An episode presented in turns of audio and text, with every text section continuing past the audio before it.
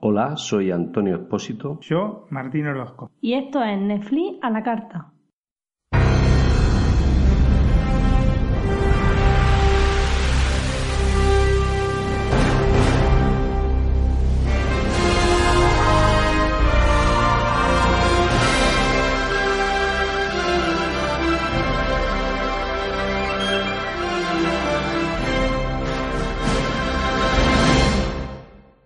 ¿Qué tal, Martín? ¿Qué tal, Antonio? ¿Cómo andas? Bueno, pues aquí en casa descansando un rato y con la grabadora en mano. Así es, Antonio.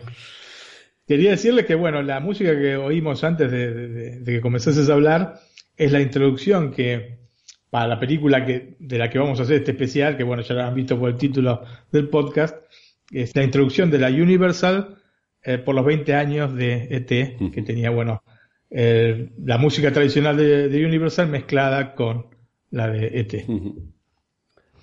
Pues como ya lo has adelantado tú, este es un programa especial sobre ET y su 25 aniversario, ¿no?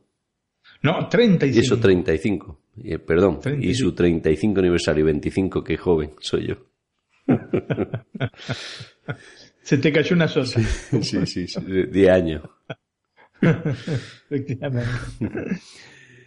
Bueno, y antes de, adentrarnos en lo que es el análisis de la película, yo sí tengo una pequeña decepción y es que eh, no entiendo el motivo por qué Spielberg no ha hecho una segunda parte de T. Quizá por, por la saga de Star Wars. No, mira, después hablamos un poquito más profundamente sobre el tema, pero pensó que, eh, y está bien lo que pensó, que, estaba cerrada la historia de este personaje con la película y, prefirió no seguir ahondando con, el tema. Hubo un atisbo de, comenzar a escribir una, segunda parte, pero después quedó en la nada, por suerte, porque las películas cuando son redondas hay que dejarlas así, sin continuaciones. No, sí, en este sentido tiene razón, pero hay algunas veces eh, dice, hay un dicho que dice que nunca segundas partes fueron buenas, pero bueno, sí tenemos algunas como la del padrino, ¿no? Por poner un ejemplo que ya la hemos hablado aquí, que sí son buenas, ¿no?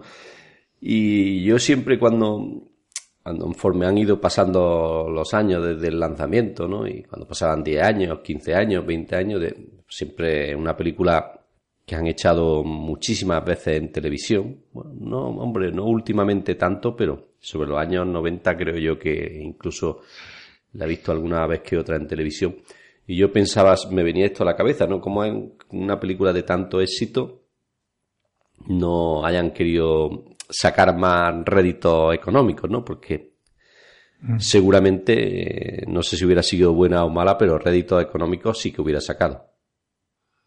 Sí, digamos que igualmente la historia se cierra y este se va, o sea que no, o sea, todo el contenido dramático del final de la película se perdería con una segunda parte. Spielberg alguna vez había dicho que mm, para hacer una segunda parte que no quedara tan bien como la primera, no lo iba a hacer porque la gente se que le queda en la retina la última parte que vio y eso le quita mérito al resto de la saga. Esto es un poco lo que pasó con Indiana Jones. Indiana Jones tiene tres partes, las primeras tres partes son excelentes y la cuarta, que se le fue, bueno, la hizo muchísimos años después, pero se fue un poquito de tema con estos extraterrestres, ¿no es cierto?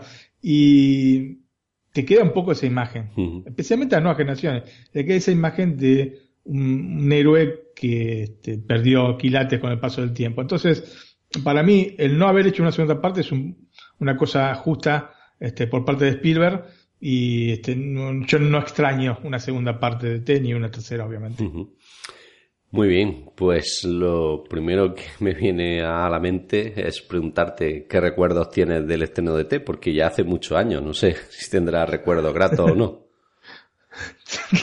Recuerdo, soy grande, pero bueno, todavía, me acuerdo. Bueno, me, me, refiero que hace más de un año y más de cinco, ¿no? Específicamente 35. Bueno, yo tenía 11 años, ¿no? Se estuvo acercando esta Navidad del año 82, que aparte fue un año bastante, como sabes, muy particular para los argentinos con el tema de la guerra de Malvinas. Y eh, ya llegando, bueno, a, diciembre, a mitad de diciembre, ya se está hablando muchísimo de esta película, ¿no? De ET. No era como ahora que, eh, digamos, tenemos internet, entonces las cosas se conocen mucho más, digamos, profundamente, ¿no? Pero sí, había spoilers, se, encontraba spoilers. Yo me acuerdo, eh, estaba en la casa de mi abuela, ¿no? Y se compraba este, la revista TV Guía, ¿no? una revista así con este, todos los, este, programas de, televisión de, no sé si era de la semana, ¿no? O del mes. Y había, en el medio estaba el póster de T, así que ya conocíamos al personaje antes de ver la película. Eh, sí, eso, no, te quería decir que eso siempre afortunadamente o no siempre, o desafortunadamente siempre ha pasado, vamos. Eh, siempre, eh. incluso en mi pueblo que era pequeño, recuerdo yo que ponían carteles del estreno del cine de la semana, ¿no? Y en, concreto a mi pueblo, no estoy seguro porque yo tenía algunos años menos que tú y en concreto del estreno de T no recuerdo, sé que después de que habláramos tú y yo de que íbamos a hacer el especial de T Em, ahondando así en mis pensamientos más profundos, quiero recordar, y creo que te lo comenté, que yo creo que lo vi en un cine de que montaban en mi pueblo de verano. O sea que sería pues bastantes meses después del, del estreno. Fue para Navidad, pues evidentemente yo lo vería en julio o agosto. Claro, claro. prácticamente un año después del estreno en Estados Unidos, porque el estreno en Estados Unidos fue en junio del 82 y después, bueno, tanto en España como en América Latina en diciembre. Y yo me acuerdo que estaba dentro de los planes familiares ir al cine a ver la película, una película que estábamos todos muy ansiosos de verlo, o sea que somos una, éramos una familia muy, muy propensa a este, hacia el cine, nos encantaba, nos sigue encantando, y bueno, estaba planificado ir a ver ET, eh, e pero no ir a ver el día del estreno porque se preveía que iba a haber enormes cola para, para entrar a, este, a justamente a ver la película, ¿no? Especialmente las principales salas eh, porteñas, ¿no? En el centro de, de, la ciudad de Buenos Aires. Y de hecho fue así, había colas enormes para ver la película. Entonces tenía la, la posibilidad de ir a hacerte la cola, no entrar al cine porque estaba dentro de las probabilidades y quedarte con este, ok, era verano, así que no es que hacía frío, pero capaz que te hacías una horita de, cola para después no poder ver la película. Y la película se estrenó un jueves 23 de diciembre del 82, jueves porque en Argentina, como creo que en muchas partes del mundo, por lo menos acá en Italia también es así, los estrenos se hacen los días jueves. No sé si allá en España es también así, Antonio, los estrenos de las películas. Últimamente son los viernes. No sé si ha cambiado en los últimos años eso. Yo creo que recordar que siempre son los viernes. Bueno, en otros lugares se ha estrenado el 25 de diciembre, en otros lugares inclusive de, Sudamérica. Y en España eh, a inicios de diciembre. Eh, así que bueno, era un jueves 23 de diciembre como cualquier otro jueves y llegó mi papá eh, del trabajo y dijo, vamos a ver este. Se provocó ¿viste? un revuelo y caos en la familia, todos este, contentísimos, eh, y con este, digamos, incertidumbre de ver si íbamos a poder entrar al cine, ¿no? Así que nos cambiamos, subimos el auto y nos fuimos a, a, ver la película. La cuestión es que mi viejo, pensando bien la cosa, en vez de decir, bueno, encaramos para el centro de la ciudad, dijo, bueno, vamos para el conurbano de, la ciudad de Buenos Aires.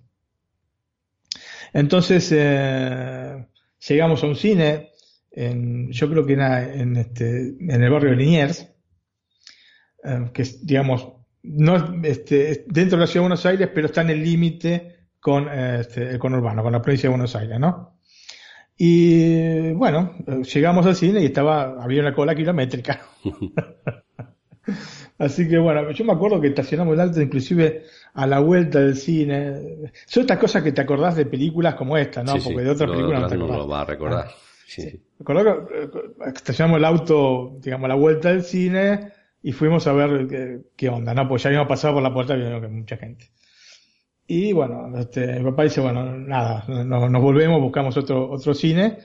Y cuando estábamos ya volviéndonos, este, nos llama el inicio de la fila eh, mi prima. Mi prima, o sea, no tenía mi edad, no, no era de 11 años, una- creo que tiene 10, 15 años más, que estaba, bueno, haciendo la cola. Así que pudimos entrar con nuestro milagro navideño. Te fuimos a entrar a ver este, el día del estreno. Era una cosa bastante difícil. Como te digo, son películas que eh, te acordás. Sí, que te marcan, ¿no? De alguna forma.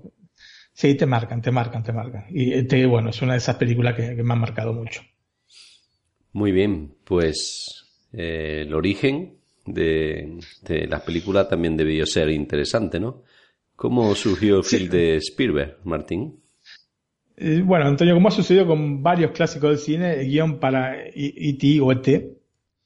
Yo no sé si usted le dicen E.T. o E.T. Acá ET, E aquí ET E.T.. se ha conocido siempre. Bueno, eh, sí, es ET, pero yo le, le- voy a decir ET. Este, bueno, el guion, como te digo, fue mutando desde una idea básica inicial hasta derivar en la película que todos conocemos. Esto pasa en la mayoría de los clásicos del cine. Muchos clásicos, inclusive, no es el caso de ET, pero hay muchos clásicos que, en los cuales se han ido cambiando el guion eh, a medida que se iba desarrollando la película. ¿Es ¿Cierto? Por ejemplo, es el caso de Casablanca. La idea inicial a Spielberg le vino eh, a partir de una historia que descubrió durante la investigación para el rodaje de Encuentros cercanos del tercer tipo o Encuentros cercanos de la tercera fase, como se la conoce en España, y tenía que ver con una familia de campesinos que supuestamente había sido aterrorizada una noche por seres extraterrestres que intentaban ingre- ingresar a su casa. ¿no? Como ves, tiene mucha relación con, con ET, el ET que conocemos, ¿no?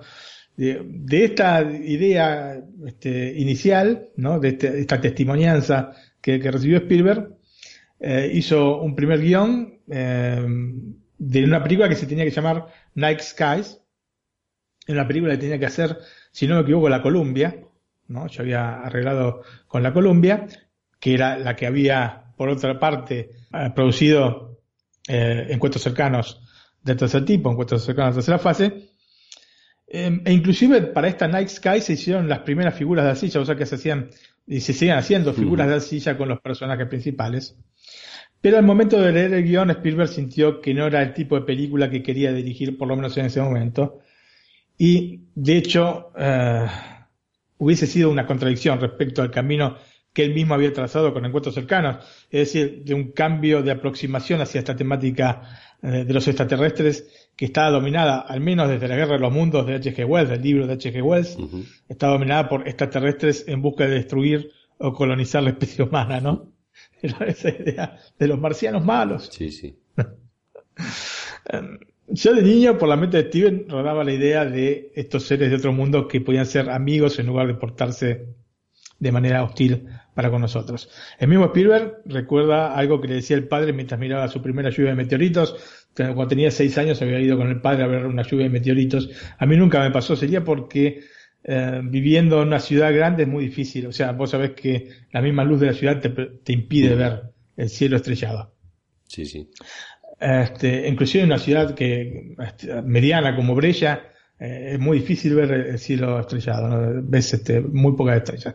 Pero bueno, el primero tenía la fortuna de estar, si bien giró mucho dentro de Estados Unidos, porque el padre tenía un, un trabajo en el cual tenía que ir moviéndose de lugar a lugar, en ese periodo, que tenía 5 o 6 años de Spielberg, Ujú. pudo este, irse a un lugar para ver esta lluvia de meteoritos.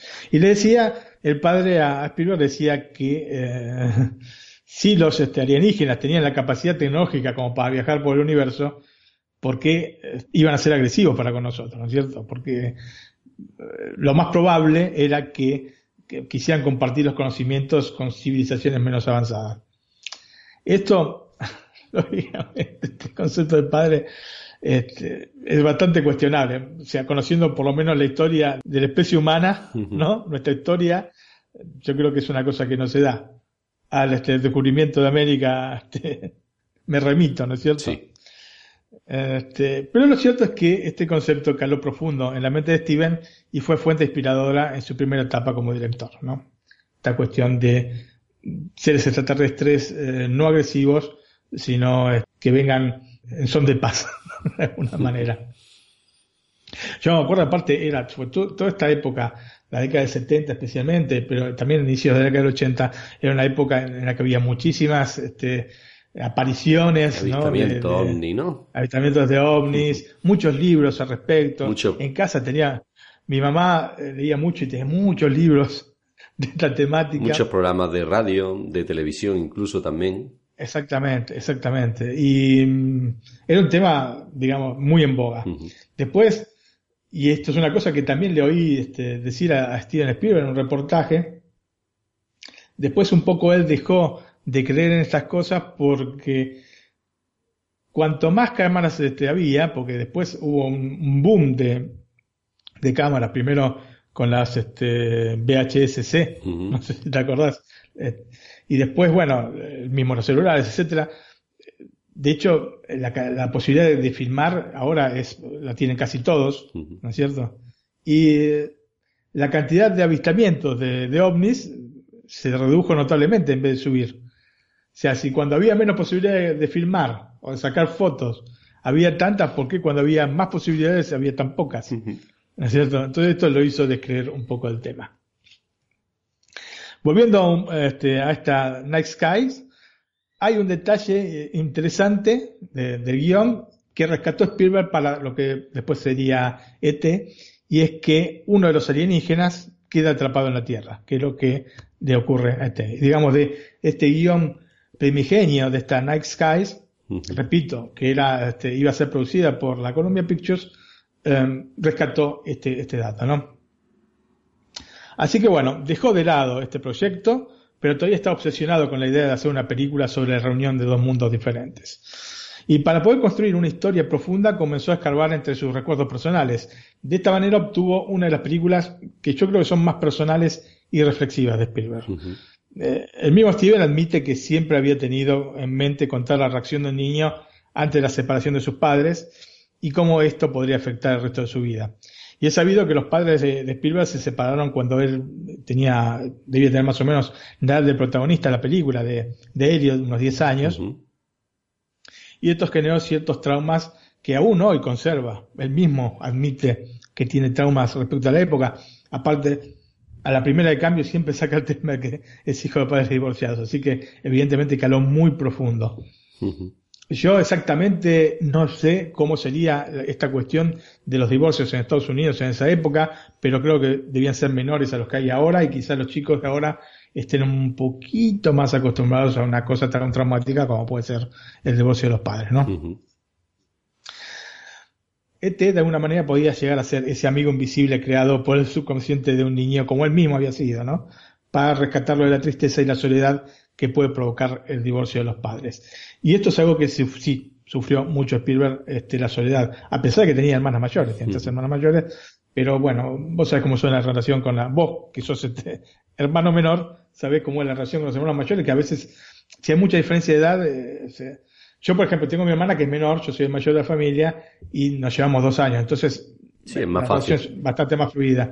Pero cuando te llevan muchos años se complica, ¿no es cierto? Sí, sí. Un poco la cosa. Hombre, más que, más que nada porque a lo mejor cuando tienes tus 10 o 12, eh, en mi caso mi hermana se casó ya, ¿no? Por ejemplo, entonces ya la relación es diferente, ¿no? Claro, claro. Mm. Inclusive si tienen 5 o 6 años, esa edad es mucha diferencia. Digamos, cuando uno va creciendo después se, se acortan estas cosas, ¿no? Pero cuando tienes 12 años, la diferencia Mm, de visión respecto a la vida con respecto a una persona que tiene 18 es sideral. sideral. Es un niño contra un inicio de adulto. Bueno, eh, volviendo a la película, la idea que en definitiva iba a ser la base de DT le vino mientras estaba rodando Los Cazadores del Arca Perdida, o ahora conocida como Indiana Jones y Los Cazadores del Arca Perdida, pero el título original era Los Cazadores del Arca Perdida está filmando en el medio del desierto en Túnez. Y fue allí donde comenzó a unir todas estas piezas, ¿no? Eh, con esta, este approach, mm, digamos, personal que finalmente compondrían este, el extraterrestre. Spielberg había quedado fascinado con la película El Corcel Negro de Black Stallion. Es una película de 1979 dirigida por Carol Ballard. Que nos muestra la historia de la amistad entre un niño y un caballo salvaje. Bueno, estas películas con caballos hay muchas, inclusive el mismo Spielberg hizo este Caballo de Guerra, ¿no? Una de las guionistas de la película era la Melissa Mattison, que estaba acompañando en el rodaje a Harrison Ford, con el cual se casaría después en 1983, bueno, después se divorciarían. El tema es que Steve estaba un día buscando, yo no sé, los hobbies de Spielberg, pero son bastante raros. Estaba buscando eh, bajo las piedras, ¿no? En el desierto, escorpiones. A mí no se me ocurre. Yo diría por todo lo contrario, no buscar escorpiones, ¿no es cierto? ¿Te, ¿Te puedes creer que yo he hecho eso, eso también? Antonio. no en el desierto, ¿no? Pero cercano allí a la casa de, bueno, cercano, estamos hablando un par de kilómetros de la casa de mis padres, ¿no? Cuando éramos pequeños nos íbamos allí y empezaba a levantar las piedras a ver si te encontraba alguno. Incluso tenía un amigo que hacía algo más difícil todavía. Yo no era capaz, a mí me daba miedo. Que ponía la mano junto a la piedra, la levantaba. Claro, y el escorpión al levantar la piedra lo que hace es salir y subirse en lo que hay más cercano, ¿no? y cuando se subía en la mano, eh, cuando se subía en la mano, pues lo lanzaba, ¿no? Si era, si era rápido no le picaba, ¿no? Bueno, en, concreto los que había en mi pueblo no eran muy, muy venenosos. Venenosos, ¿eh? Sí que te producía un poquito de dolor porque tenían veneno, pero no, supongo, en el desierto, por ejemplo, de Estados Unidos y eso habrá alguno que incluso te pueda producir la muerte. Sí, yo había leído que, digamos, la, la capacidad venenosa, yo no sé si será así como una regla este, eh, precisa, ¿no? Pero la capacidad venenosa del escorpión es inversamente proporcional al tamaño. O sea, cuanto más grande es el escorpión, menos probabilidad de que sea venenoso tenés, o que, o que sea el veneno mortal. Y cuanto más chico, son más venenosos. Pero bueno, no sé si esto será cierto. Calculo que sí. Yo no me acuerdo si lo vi en un documental o, bueno, una película. Y, este, bueno, decían esto. Así que, bueno. Esto no implica que veas un escorpión grande y vayas a poner la mano para que te pique, ¿no? Bueno, el tema es que estaban ahí haciendo esta cosa, Antonio, estaban eh, buscando escorpiones debajo de las piedras y le propuso a Melissa escribir el guion para, para la película, ¿no? Y si bien en un primer momento Mattison rechazó la propuesta porque aparte había, quedado un poco frustrada de, los resultados de una adaptación que había hecho de un libro que ella misma había elegido, ¿no? Una cosa, un trabajo que había terminado desde hacía poco, y no, no quería meterse en problemas, digamos, entre comillas. Steven igualmente insistió y le dio una premisa que era lo suficientemente cautivante como para generar interés de, en la guionista, ¿no? Que era un extraterrestre que viene a la Tierra y se deja llevar por unos niños, ¿no? Eh, Spiegel pensaba que Melissa era perfecta para escribir el guion por la manera en que trataba la historia de los chicos y los adolescentes. Es así que junto a Kathleen Kennedy eh, la, asistente de Spielberg, que desde ese momento estaría como productora ejecutiva en casi todos los proyectos del director. Los amantes de Star Wars saben que Catherine Kennedy es la presidenta de Lucasfilms desde el año 2012, año en que se sumó este, al grupo. Bueno, ese mismo año vendieron a Disney la empresa, pero bueno, ella quedó como, como jefa. Eh, bueno, junto entonces a Kathleen Kennedy, que la van a ver, te repito, en todas las películas de Spielberg hasta el 2012, después ya eh, quedarse encargada de los temas de, de Lucasfilms, dejó un poco esta relación con Spielberg. Bueno, te decía, junto a, Kathleen convencieron a Mattison para que al menos intentara escribir un primer borrador de, de la historia luego de regresar a Los Ángeles. Les recuerdo, estaban en Túnez. De hecho, Melissa comenzó a hacerlo ¿no? a escribir este, pedacitos de guion, escribía por algunos días y luego llevaba las páginas a Steven que estaba editando justamente Los Cazadores de la Arca Perdida en un departamento que tenía Spielberg en Marina del Rey. Así que llegaba con estas cosas que escribía, analizaba el material con Spielberg, Spielberg le, daba o le aportaba algunos cambios, algunas sugerencias, si era necesario, no siempre ha sido así, sugerencias que digamos que creía que eran convenientes para, para, el desarrollo del guion y le daba las pautas de lo que debería seguir escribiendo a continuación.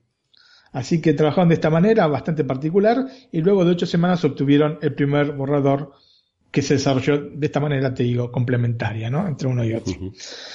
Así que Melissa Matheson tomó este primer borrador y comenzó a escribir el guion definitivo este, de ET. Digamos que a partir de una serie de ideas de Spielberg a las que sumó algunos aportes personales, por ejemplo, la conexión psíquica entre ET y Elliot es una cosa que aportó la misma Melissa Mattison o algunas líneas este, que recordamos todos como ET teléfono casa. Eso, bueno, fue directamente creado por Melissa Mattison.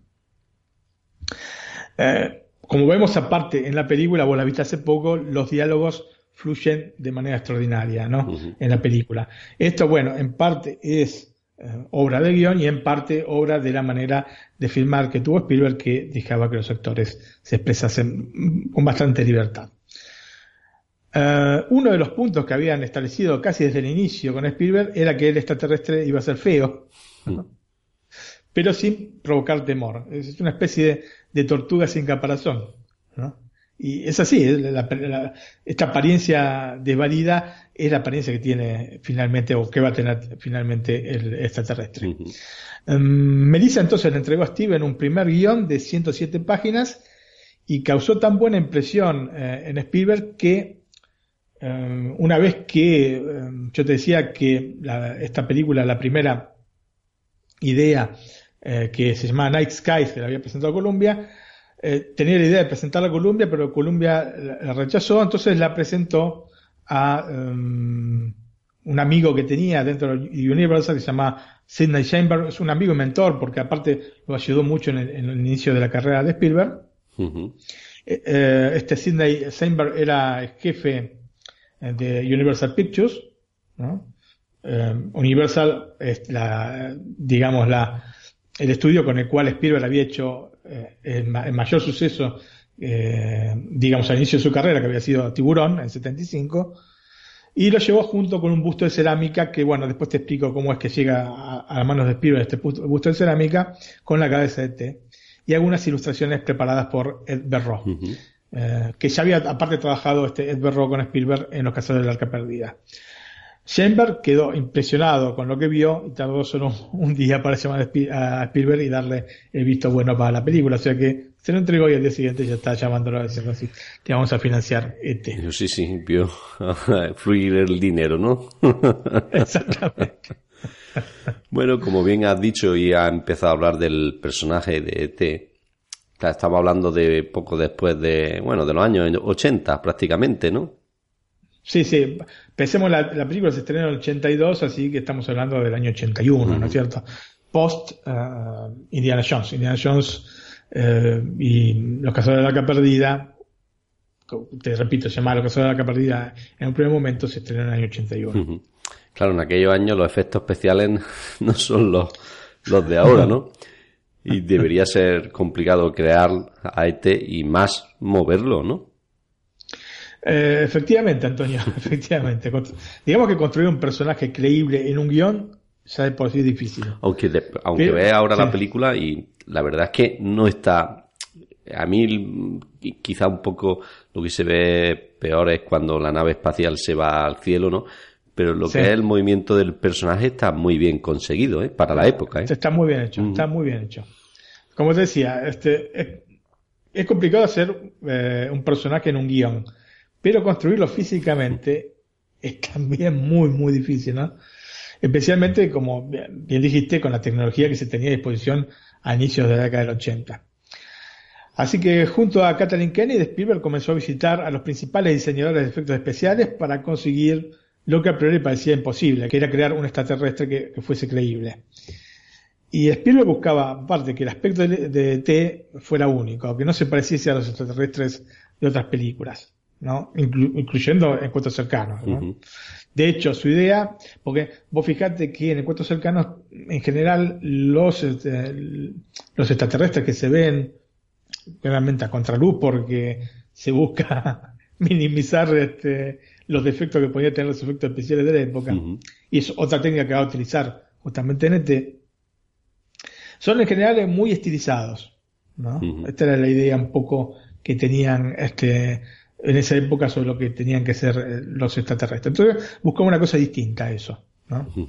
Y una, algo aparte que no hiciese pensar que había una persona dentro de un traje, ¿no? Con un zip en la espalda para subir y bajar. En definitiva, algo distinto a lo que se había hecho. Cuando comenzó a trabajar con Ed Berrod, eh, te dije que Ed Berrod había este, dibujado, había hecho unos primeros dibujos sobre, mm, digamos, este, lo que podía ser el personaje, le transmitió a, Ed lo que quería que, eh, las características que quería que tuviese ET, ¿no? Que, por ejemplo, midiera aproximadamente un metro de alto, que el cuello se pudiese alargar, ¿no?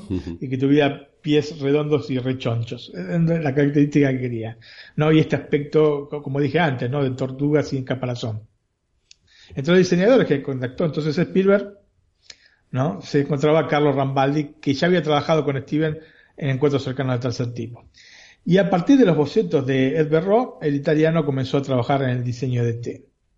De hecho, los eh, bocetos que le dieron a Rambaldi fueron seis, creados por este Ed Berro, eh, junto a Spielberg. Y algunas de las referencias para este diseño ¿no? del personaje las encontró Berro en la oficina del mismo Steven Spielberg, donde había fotografías de Albert Einstein, Ernest Hemingway y Carl Sandburg.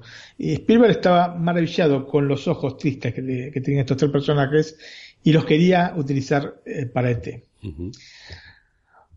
Alguien dice también que como fuente de inspiración eh, tomó este, las caras de los este, ¿no? De los carlinos, como dicen en Italia, que son chatas. chatas, chatas como la cara de T. Sí, algún parecido le da, sí. Algún parecido tiene, ¿no? Bueno, ya trabajando con Rambaldi, ¿no? el italiano, Carlos Rambaldi, comenzaron a armar un rompecabezas sobre cómo debería verse la cara de T.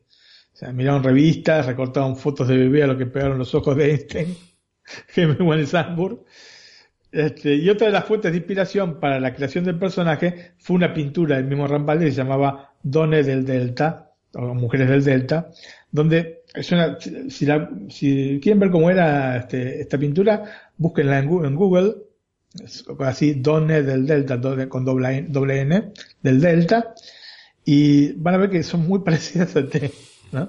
Se ven cuatro mujeres con largos cuellos y cabezas, yo te digo, son sorprendentemente este, parecidas a las de el extraterrestre.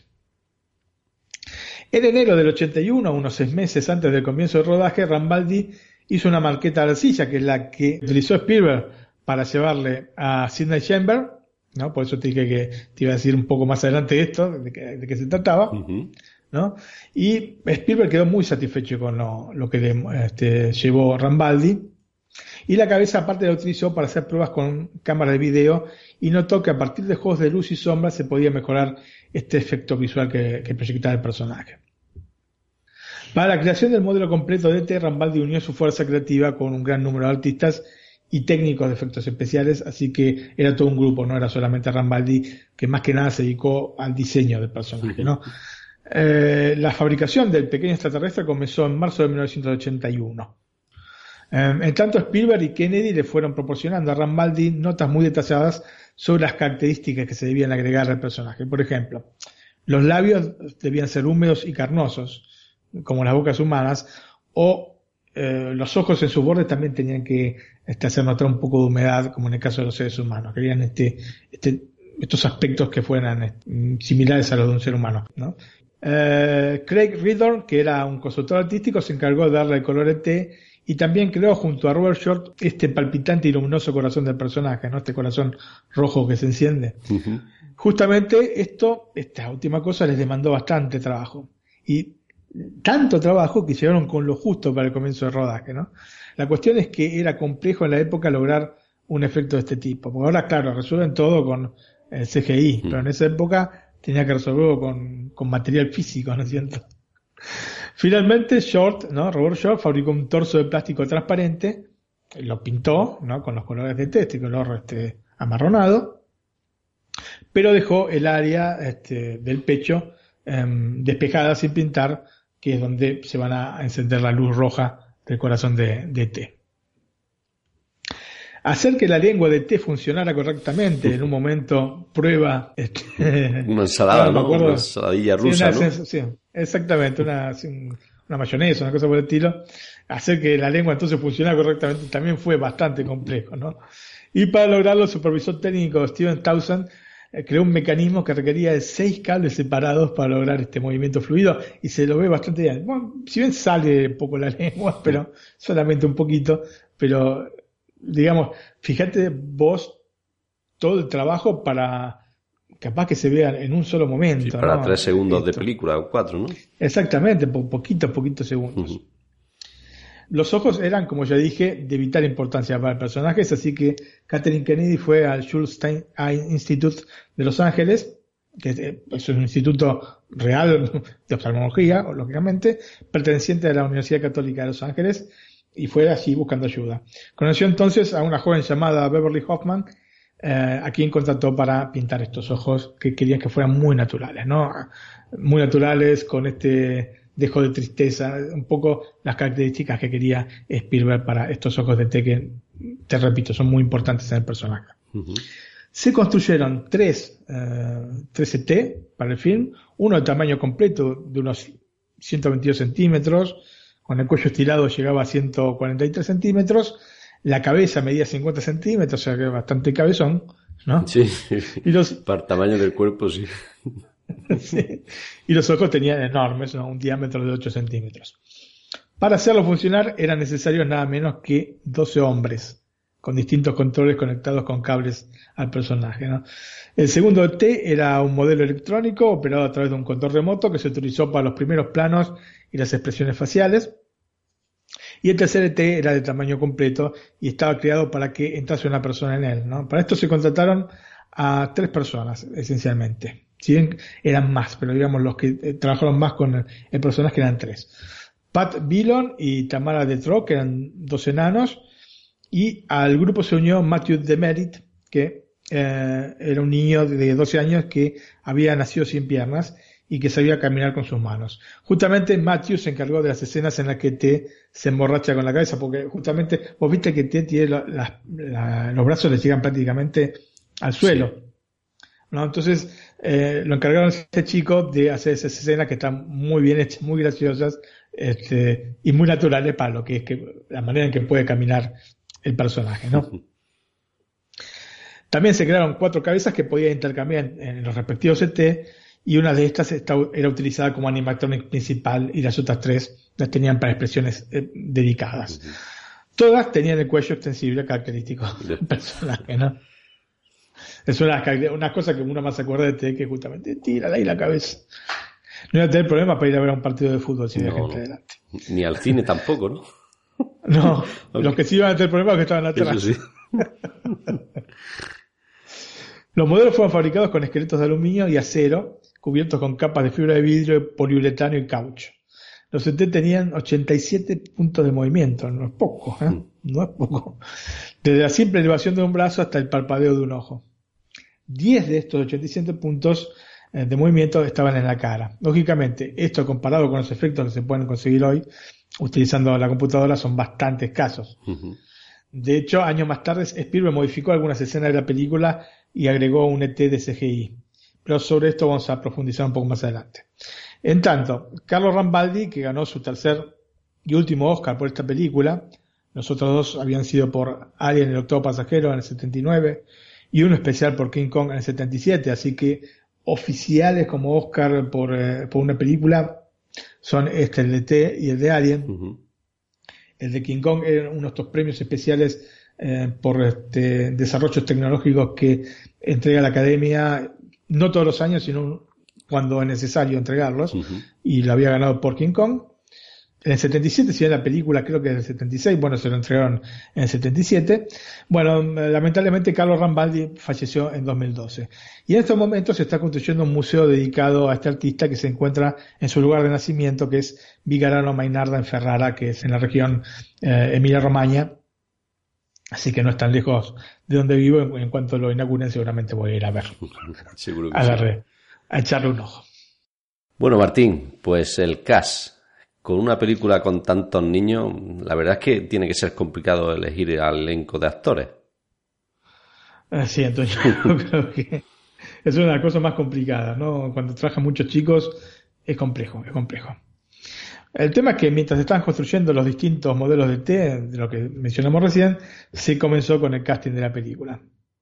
Y hay una cosa importante para señalar y es que en realidad las audiciones no lo eran, digamos, en el sentido estricto con el que las conocemos, ya que no se les entregaba el guion a los intérpretes eh, porque era una cosa secreta, sino que se les decía una idea de lo que este, iban a, actuar en la película. ¿no? Así que a partir de estos pequeños trazos que daba Spielberg tenían que improvisar.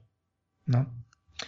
Obviamente había muchos roles importantes que debían ser interpretados por niños o adolescentes, lo que supuso para Spielberg un desafío todavía mayor. La primera en ser contratada, de todas maneras, fue un adulto, fue Dee Wallace Stone para el papel de Mary, que era la madre de Elliot, que había hecho por otra parte una audición para una película producida por el mismo Spielberg llamada Used Cars.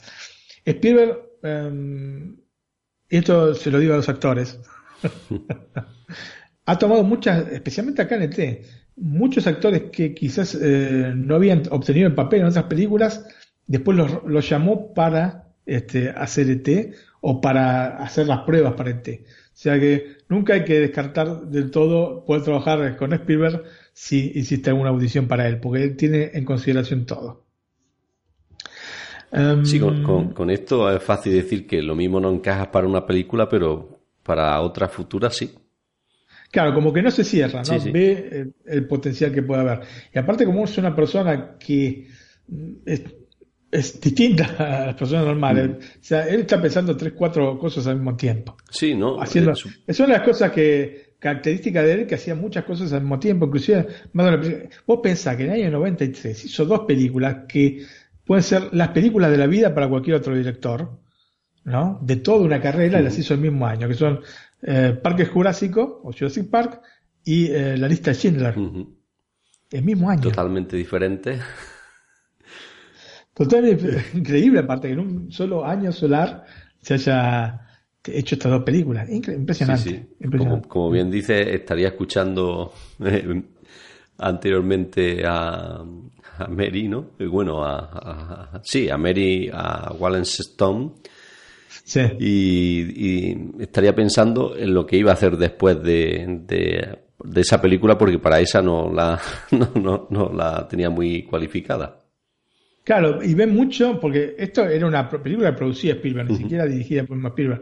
Ve material, es como, eh, hablando de técnico de fútbol, como Bilardo. O sea que Bilardo es uno que ve.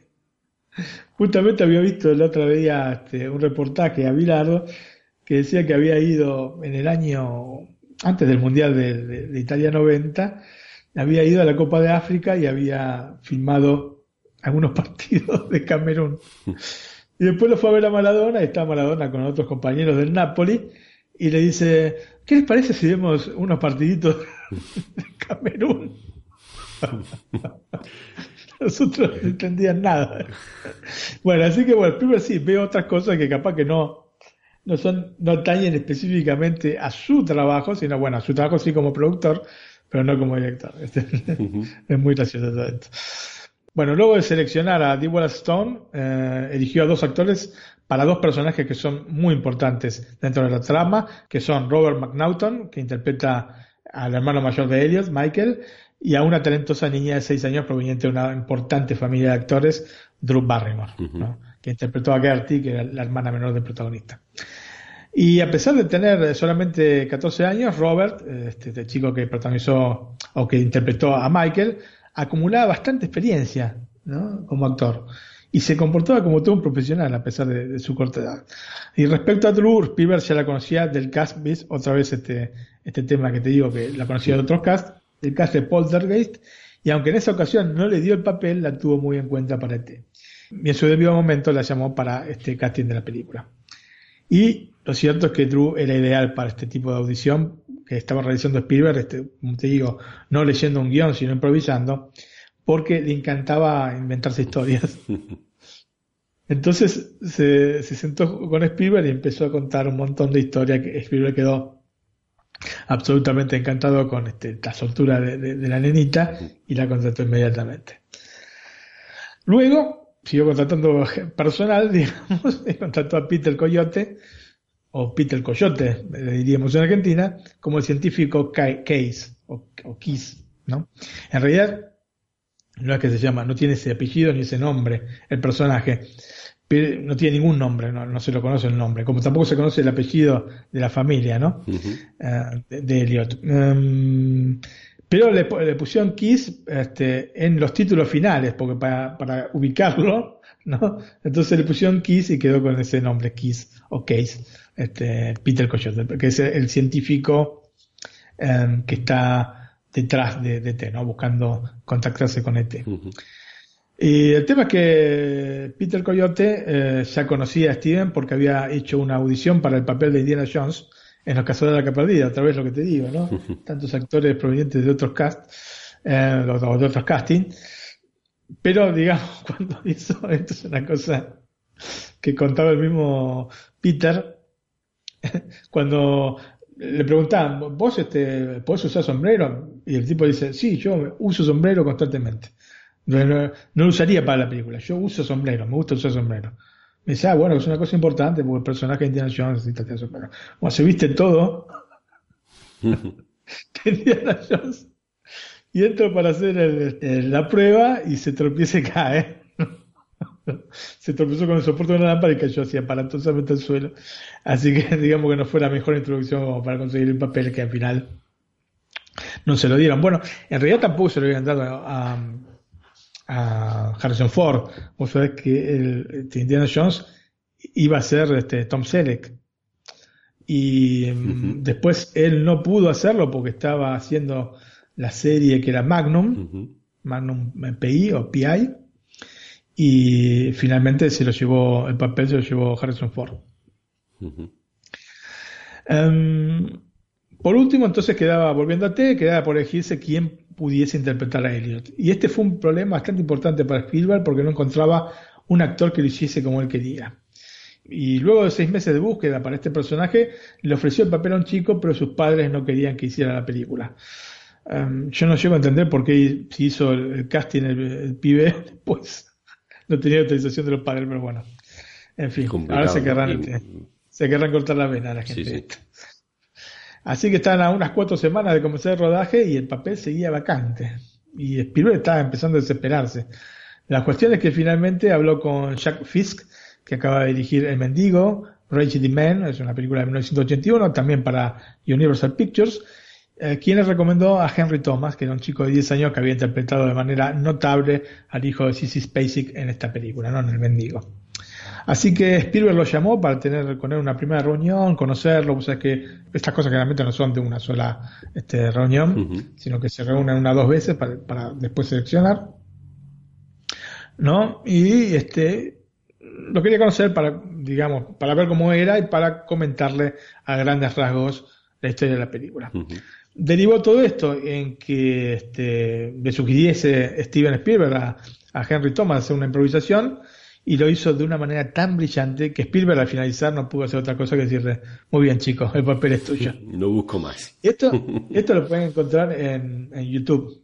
Pongan Henry Thomas, este, casting ET, y van a ver de la manera extraordinaria en que este chico se, se introduce el diseño del papel, pero en un segundo, impresionante. Dice que estaba pensando en un perro que se le había muerto. ¿no? Porque se le caen las lágrimas, es impresionante, se le caen las, las lágrimas al chico eh, mientras está hablando. Esto es impresionante, impresionante, te digo la verdad. Yo he visto, porque me gustan ver eh, todo este tipo de cosas, he visto muchos castings así, pero como este chico no, jamás, jamás, jamás, jamás. Impresionante. Muy bien, pues llegamos, vamos a hablar un poquito del rodaje. ¿Y qué nos puedes decir sobre este punto?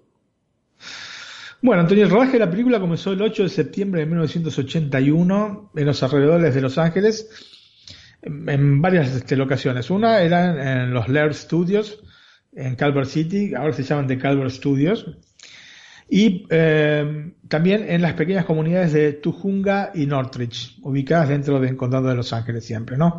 Esta Tujunga es donde está la casa de, de, Elliot, que se salvó de un feroz incendio que hubo hace unos años. Y se, ve que, se ve que obra, por obra bendita de los extraterrestres se salvó la casa porque eh, se incendió prácticamente todo lo que estaba alrededor y la casa se salvó. Así que es un dato bastante curioso esto. Por su parte, las escenas en el bosque eh, se rodarían cerca de Crescent City en el norte de California. La filmación estaba programada para un total de 65 días y para mantener el secreto sobre el proyecto el título provisional era A Voice Life. ¿no? Ya te digo que estaba todo muy este, en secreto, el proyecto de ET. La filmación se realizó en el, orden cronológico que luego llevaría la película y esto lo hizo Spielberg con la intención de ayudar a los niños a asimilar la trama, especialmente desde el aspecto emocional. ¿no? Em, no hacerlo saltar. Vos sabés que las películas no se filman así con las secuencias, eh, digamos, cronológicas, sino que es, si filmas en un lugar, este, una escena, después este, filmas todo lo que haya en ese lugar. Eso es lo lógico para evitar este sobrecostes, ¿no? Exactamente. En parte porque mucho de la trama de la película se desarrolla dentro de la casa y en parte por principalmente por esto que te digo, de que los chicos digamos, siguiese la película conforme la iban filmando, entonces se decidió hacerlo de esta manera. Eh, el lógico momento culminante fue cuando este estaba muriendo y los chicos realmente se sentían muy mal al respecto. Pues generado toda una relación con, el personaje, más allá de que obviamente había un montón de personas que hacían mover a T. Pero bueno, para ellos era el T. Así que esto eh, fue un logro por parte del director, yo creo que sin ningún tipo de duda, ¿no? Spielberg la aceptó con esto, firmarlo de esta manera. La fotografía de la película, que estuvo a cargo de Allen Davio, eh, que ya había trabajado con Spielberg en el corto Amblin, vos sabés que Amblin también es el nombre de la productora de Spielberg, se dividió en dos partes, ¿no? Por un lado, todo lo que respecta a la ambientación muy natural de los suburbios, donde vive la familia de Elliot, y por otro, lo relativo a ET, donde la fantasía debía prevalecer. Siguiendo las directivas de Spielberg, que quería, como en el caso de Tiburón, revelar la figura central de, de a poco, en realidad lo de Tiburón ya sabemos que fue una cosa más este, obligada que querida, ¿no? porque ese, el tiburón no funcionaba, no había manera este, de hacerlo funcionar. De, hecho, le habían puesto el nombre, se llama Steve. Y hacen una referencia en, que ya lo, comenté, en la película eh, Buscando a Nemo. Este, se llama Steve, como era el nombre del tiburón de, la película. Bueno, el tema es que no funcionaba este tiburón, estaba en un montón de escenas de la película, pero tuvieron que jugar, digamos, con el suspenso y le dio un resultado fantástico, ¿no? Pero no era una cosa querida desde el inicio. En el caso de T, sí, sí. Volviendo a la película, Davio eh, jugó y experimentó este, con diferentes tonalidades de color y juego de luces. Después hablamos un poco más de esto. Em, en los primeros tramos de la película sí se utilizó, como te había dicho, mucho el contraluz de manera de evidenciar el cuerpo de T, pero detallando poco más que eso. O sea, vemos como la figura de T, así este personaje rechoncho, pero con la luz de atrás, por lo cual no se ven los particulares de, los personajes, ¿no? Esto lo hace lógicamente para, como te digo, para que no cante tanto este, que, que, que, los muñecos, al fin y al cabo, ¿no? Ya avanzando el filme y con el personaje interactuando con los niños, todo debía parecer como una normal casa de los suburbios, pero con una habitación mágica, y esto sí lo consiguió de manera brillante Davio. Una cuestión muy destacable y que obviamente le da mucho más realismo a la película es que sus protagonistas trataban a T como si fuese real. Viste, yo te dije recién que eh, a pesar de todo esto este, cablerío que había alrededor del personaje, este, los chicos lo trataban como si fuese real. De, de hecho hay una anécdota, no solo los chicos, en general la gente que hizo la película hay una anécdota que estaban, entre comillas, maquillando, estarían pintando, retocando alguna cosita de color en el personaje, y este, el maquillador le dice, a ver, mueve la cabeza. y los tipos que manejaron a la DT le hicieron mover la cabeza y este se pegó un susto alucinante.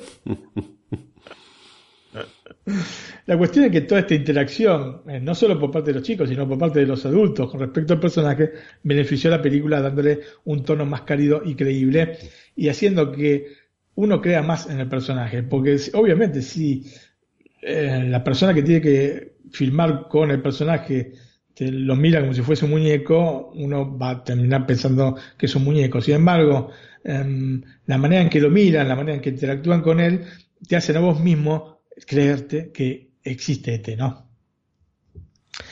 Uno de los aspectos más complicados fue el de coordinar a los 12 operadores que debían darle vida a ET, ¿no? Lo importante es que luego de un tiempo estaban tan asimilados los unos con los otros que los movimientos se hicieron de una fluidez muy elevada. Muy elevada pensando en los medios con los que contaban, ¿no? O sea, no es que se mueve, repito, no es que se mueve como ahora como un, este, un personaje hecho con CGI, desde ya.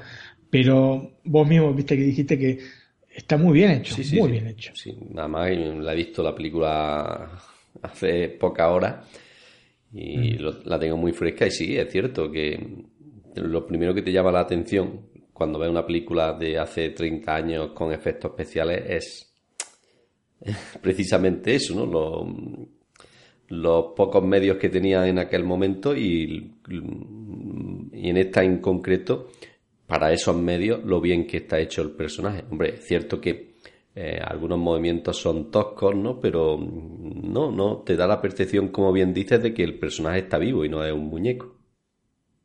Así es, así es, Antonio. Esta, digamos, esta es la magia que le, han aportado a la película, ¿no? Este hecho de que, porque esta cosa hace que vos te creas el personaje y no que pienses que es un muñeco. Otro elemento que se reveló como complejo fue el de la utilización de los brazos fundamentalmente las manos de té, aplicadas, por ejemplo, para recoger dedicadamente una flor del bosque al inicio de la película, recoge, mete las manos por debajo de la tierra para sacar una planta, o, los caramelos que le lanza Elliot para traerlo, ¿no? que por otra parte iban a utilizar los M&M, pero la gente de M&M, ¿no? así geniales como los de Columbia que rechazaron el proyecto, dijeron que no, que no se querían involucrar con un este, extraterrestre feo, que iba a asustar a los chicos y que no tenía nada que ver, así que utilizaron la competencia y que hizo millones con esto, ¿no? Eh, la cuestión es que eh, para conseguir este movimiento correcto y no mecanizado en las manos, se utilizaban las manos de un mimo. ¿no? Se diseñaron un par de guantes que parecían las manos de té, eh, después se fabricaron en látex, un látex muy fino, y además se aplicaron alambres y tubos por los que pasaba aire, este, como para poder simular el pulso. Si vos ves las manos, y esto es una de las cosas que más llaman la atención, ¿no? Eh, parece que realmente le están latiendo, eh, muy, está muy bien hecho. como verse la piel por debajo de las, venas, ¿no? Exactamente, qué bien que está hecho eso, ¿no? Mm. Porque uno piensa todo este trabajo extra que tuvieron que hacer como para poder solamente centrarse en esas manos. Que se ven por segundo siempre en pantalla. Pero claro, los segundos son muy creíbles. Em, para este papel de las manos se hizo la audición a varios mimos y finalmente Spielberg se decantó por Caprice Rod. No. Y este aspecto es muy destacable porque justamente le da este un movimiento muy natural en sus manos, como por ejemplo cuando antes de enseñar a los chicos el lugar de donde viene, o sea que pone distintas, este, yo no sé si son frutas, este, o, bolas de plastilina, mm. ¿no? Y las hace girar, ¿no? Para creo que era bolas de plastilina, sí. En un principio me parece, como dice, fruta, pero luego se ve cuando caen al suelo. sí, sí, sí, sí, exactamente. Eh, sí, son bolas de plastilina. Eh, el tema es cuando está por eh, este, explicarles eso, se saca un pedacito de, sandía de, de, la boca, ¿no? Y es muy natural el movimiento. o sea, uno te pasa pues son una fracción de segundo, pero si le pones atención, la manera natural en la que se saca este pedacito de fruta de la boca es este, realmente le da eh, eh, una calidez al personaje que sería muy difícil de, lograr con manos menos expertas que las de un mismo, ¿no? Em, justamente es este movimiento, este tipo de movimiento que convierte a un personaje de goma en algo real y tangible y que le da a esta película eh, el halo fantástico y maravilloso que todos de alguna manera reconocemos. Los efectos especiales estuvieron a cargo cuando no de la ILM, ¿no? la empresa de George Lucas, Industrial Light and Magic, de la cual habíamos hablado tantas veces que sigue en funcionamiento. Bajo la supervisión de Dennis Muren y merecidamente, obviamente, ganaron el Oscar a mejores efectos visuales. Hoy los efectos especiales de ya cantan como si fuesen canarios. No estamos hablando del personaje, ¿eh? los efectos especiales de otra parte de la película, la parte final. De la nave espacial. es terrible. Es terrible. Sí, sí. Es lo que yo me refería, que sí hay ciertas cosas que se notan bastante y que, que cuando la ves 35 años después, pues dices, bueno, esto ahora se hubiera hecho mejor. Claro, exactamente. Em, es por eso, ¿no? Por, estos efectos que cantan tanto, que es tan importante que para este envejecer bueno y digno que tiene la película, que los mismos fueron limitados al mínimo indispensable por Spielberg, ¿no? Porque el muñeco de, de T, ya sabemos, visión genial y ahí yo diría que le puedo dar más que un aprobado. Eh, los otros efectos son poquitos, pero bueno, se, notan, se notan. Em, y lo importante que hizo Spielberg es enfocarse en los personajes y no en los efectos eh, especiales, ¿no? De esto tendrán que aprender los nuevos cineastas que se centran en efectos especiales y no en las tramas o en los personajes, ¿no? Véanse las varias Transformers, efectos alucinantes, trama uh, cercano al cero, llanas. De todas formas, hay varias imágenes icónicas que nunca vamos a olvidarnos de la película, como por ejemplo Elliot y este volando en la bicicleta y con una enorme luna de fondo. ¿no? ¿Quién no se ha imaginado, ¿quién no se ha imaginado eso de pequeño, volar así con la bicicleta? Es, eh? es, una, es, una, es un icono, un icono de, de, de, la película y del cine en general. ¿no? Eh, tenemos esta escena con la, luna o con el sol al atardecer cuando sobre el final de la película hacen este recorrido este, este Elliot y, y todos los amigos para llevar a este a la casa. Otro de, de este, de estas imágenes icónicas es el dedo de T que se ilumina para sanar, ¿no? Es otra imagen este, que, genera mucho, este, mucho recuerdo en la gente. ¿Quién no se acuerda del dedo de T que se ilumina?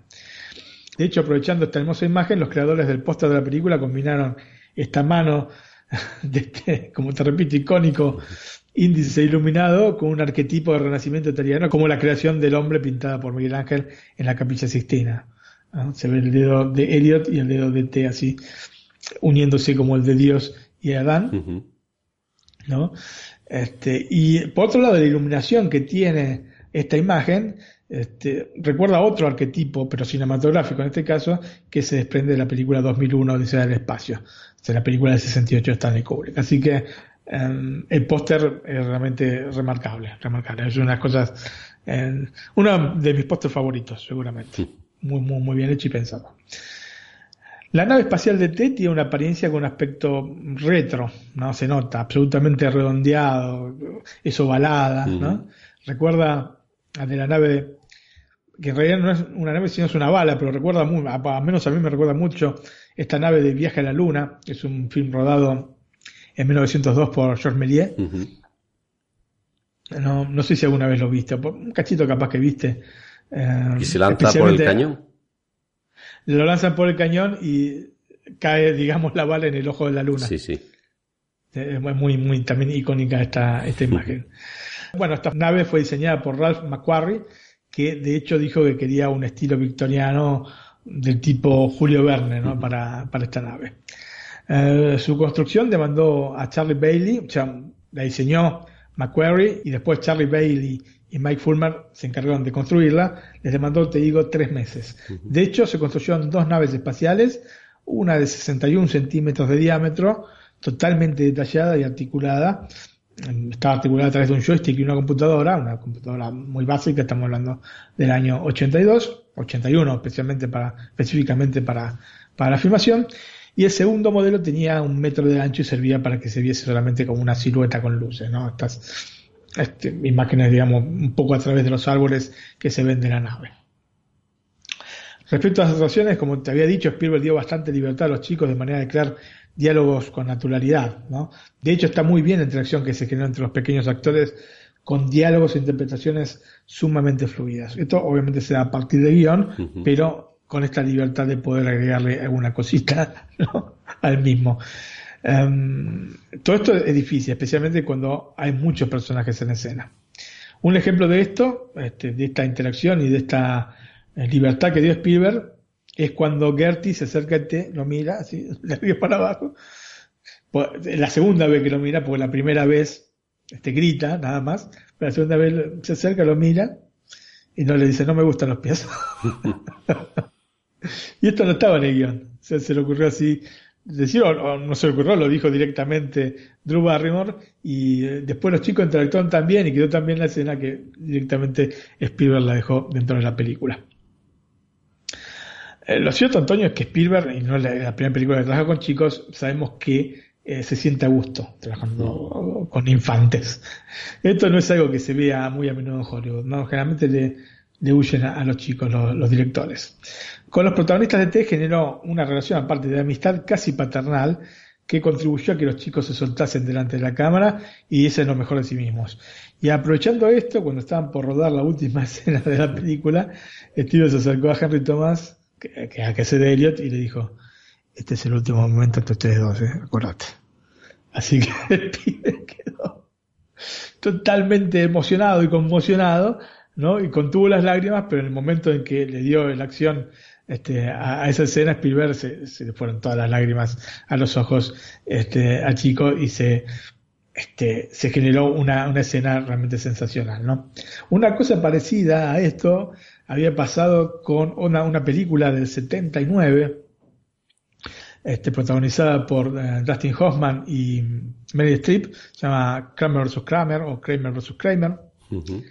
Y eh, estaban por filmar la escena final, ¿no? Y Dustin Hoffman, que para estas cosas es realmente muy cretino, se acercó al chico y dijo, bueno, este, ahora tenemos que filmar la escena final, después ya no nos vamos a poder ver nunca más. Así que, bueno, te, te, pues había generado aparte una muy buena relación con el chico. Uh -huh. Así que bueno, este, estas últimas van a ser nuestras últimas palabras. Así que bueno, que tengas este, una buena vida, etcétera.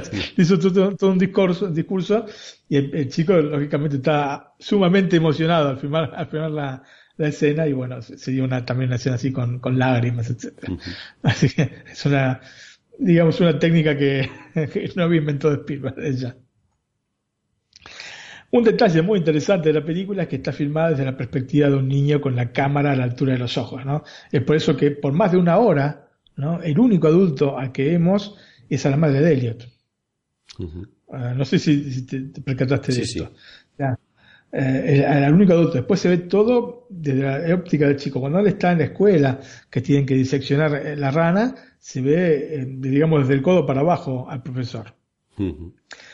Eh, luego los adultos sí comienzan a tener mayor injerencia en la vida de, de, Elliot y la cámara entonces se va a elevar para mostrar sus rostros. Algunas de las escenas que se rodaron para la película fueron cortadas, entre ellas una en la que Elliot pesa de té, lo que dice, y yo no sé, yo no sé si está mal traducido o qué, pero dice pesas este 14 kilos, yo creo que deben ser 40, porque si no es realmente una pluma de té. ¿no? Sí. Y después el té disfruta sumergiéndose en la bañera, ¿no? Se, se ve como se inclina en la bañera y termina sumergiéndose y le gusta estar debajo del agua. Y esta la sacaron de la película. Y hay otra en la que aparece de espadas el director de la escuela de Elliot, cuando hace todo este desastre con las ranas, lo, lo llevan a la dirección y el director es nada menos que Harrison Ford, que tiene una pequeña conversación con el chico mientras este hace levitar la silla, o sea que este tiene este contacto psíquico sí, sí. Eh, con, con Elliot y le hace este, elevar la silla mientras este, el director está mirando por la ventana. ¿no? Este, es una escena sumamente divertida. Yo creo, Ambas, yo creo ¿no? que esa sí está disponible porque yo me suena de haberla visto. Eh, por, probablemente o la hayas visto. Ah, mira, la única manera de verla es este, o por YouTube o en algún extra de, de, del DVD o de Blu-ray. Uh -huh. Pues me, precisamente esa cena, pues... la otra quizá no, pero esa cena que dices de la silla, yo la he visto, ya no sé si es que he visto algún documental, puede ser que sea algún documental, no sé, pero que me suena seguro. Bueno, eh, sí, uh -huh. eh, ya te digo, mira, por ejemplo, la otra escena, la de T que se sumerge, etcétera, esa la agregaron en la edición eh, de los 20 años de la película. Así que está dentro de la, de la edición de 20 años de la película. En la de Harrison Ford, Spielberg al final decidió no incorporarla para no distraer la atención del público que iba a reconocer obviamente la voz de, especialmente la versión original, ¿no? La voz tan particular que tiene Harrison Ford, ¿no? Uh -huh. Entonces, eh, esta primera que te digo, ¿no? La de, la de la bañera sí está en la edición de los 20 años y la otra no. Pero igualmente la edición de los 20 años es una edición que si no conseguiste en el momento de los 20 años, ahora no lo vas a conseguir y yo te, después, después te voy a explicar por qué motivo no vas a conseguirla. Bueno, pues la música y su voz, yo la escucho en español, pero también un tanto así ronca. En la original no, te puedes creer que no se me ha ocurrido ponerla para escucharla, pero bueno, lo haré ahora eh, después y la escucharé. Y volviendo al personaje de T, elegir una voz, como digo, sería una forma, una tarea complicada, ¿no? Eh, yo creo que sí. ¿Qué te parece? Vamos, yo me pongo en el lugar de Spielberg y eh, no, se me, no se me ocurriría qué voz ponerle. Efectivamente. bueno, pero no fue Spielberg el que le puso la voz. Mm. Em, fue eh, Ben Bart, que también había puesto efectos de sonido y voces en, Star Wars. Así que era realmente un especialista en este tema. En un primer momento, para dar una referencia a los chicos mientras están em, lógicamente filmando, Spielberg era el encargado de hacer la voz de T. ¿no? O sea, cuando tenía que decir algo, la decía Spielberg. En un segundo momento, Deborah Winger, este, que es una actriz muy conocida, este, que hizo La Fuerza del Cariño en el 83, que era muy amiga de Spielberg y tiene una voz bastante particular, también medio ronca, realizó unas grabaciones que utilizaron los primeros cortes de la película, los primeros, digamos, no cortes definitivos de ya, ¿no? De hecho, aparece Deborah Winger en una de las escenas de la película, pero está disfrazada y eh, es en la escena de Halloween y está tan disfrazada que es imposible reconocerla. ¿no? Me aparece inclusive en un primer plano. Sin embargo, eh, en fase de postproducción, cuando ya habían este, ya estaban directamente poniendo el sonido definitivo para la película, Ben Bart, que te dije había trabajado en los efectos de sonido de Star Wars, que ganó también un Oscar por eso, ¿no? Descubrió a una mujer llamada Pat Wells, que era una ama de casa de alrededor de 60 años, que tenía, según él, la voz perfecta para el personaje. Así que luego de hacerle grabar los diálogos de, del alienígena, ¿no? de ET, Bart modificó electrónicamente la voz cambiando el tono. Y después los mezcló con sonidos de la respiración de algunos animales. Sabemos que a Bart le gustaba mucho hacer, o le gusta mucho hacer este tipo de combinaciones este, animales que había registrado con anterioridad, no los ruidos. De hecho, la voz de T se creó a partir de 18 fuentes distintas, incluyendo animales y algunos humanos, inclusive la voz del mismo Spielberg. Pero siempre partiendo de estos diálogos grabados por Pat Welch, que por cierto, por su participación en la película se llevó una enorme suma de dinero de 380 dólares por casi 10 horas de trabajo. Que igualmente no está mal, ¿no? Porque 38 dólares la hora para la época no está tan mal. Bueno, ni para ahora, ¿no? Ni para ahora, ¿no? Pero para la época todavía más. Eh, respecto a la música, eh, no hay ninguna novedad que Spielberg tiene un músico de cabecera, ¿no? John Williams, que aparte es el mejor músico de este compositor de, de banda sonora para mí. El resultado para este es, yo creo que superlativo. Probablemente es una de las bandas sonoras más icónicas de la historia del cine. El punto de eclosión, luego de insinuar el tema principal y el leitmotiv musical de la película durante los minutos que lo preceden, es también el momento visual más fantástico de el extraterrestre. Es cuando Elliot y E.T. levantan vuelo en una bicicleta y con esta fantástica luna de fondo que habíamos mencionado antes, ¿no? Em, así que, si vos te das cuenta, hay, este, digamos que la insinúa esta melodía en todo, todo el momento previo a este vuelo y en el momento te viene con todo, con todas esas orquestas sinfónicas que utiliza siempre en, sus, este, en su banda sonora John Williams. Y la música le gustó tanto a Spielberg que cambió la edición de la escena del vuelo para poder resaltar aún más esta composición de John Williams. Y si quieres, escuchamos este, este track que se llama Flying o Volando. Pues bueno, lo escuchamos.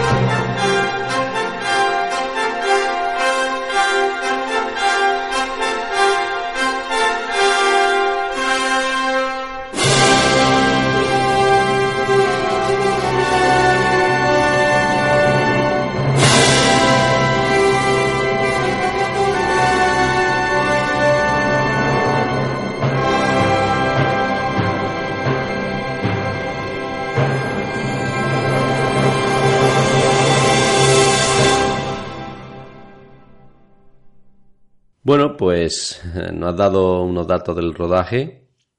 Eh, creo que mm, lo que nos queda sobre este aspecto es el fin del rodaje y los premios, ¿no? ¿Cómo fue la película en lo que se refiere a premios? Debería ser importante para la época, ¿no? Eh, sí, efectivamente, Antonio. La película, bueno, se completó en la primavera norteamericana de 1982 y fue presentada en el Festival de Cannes en mayo del mismo año, generando muchísimo entusiasmo en el público. Esto no, no lo esperaba, ni Spielberg ni este, Catherine Kennedy, que era, como te dije, la productora. Y era la primera vez que Spielberg presentaba por otra parte un trabajo suyo en Cannes y la recepción directamente lo conmovió al director. ¿no? De hecho, François Truffaut que es el famoso cineasta francés que había, aparte de participado en encuentros cercanos del tercer tipo o de la tercera fase, le envió un escueto telegrama, no, muy a la francesa, no escueto, con una frase que su personaje aparte le dice a Richard Dreyfus en la película del 77, ¿no? Encuentros cercanos, que dice, perteneces aquí más que yo.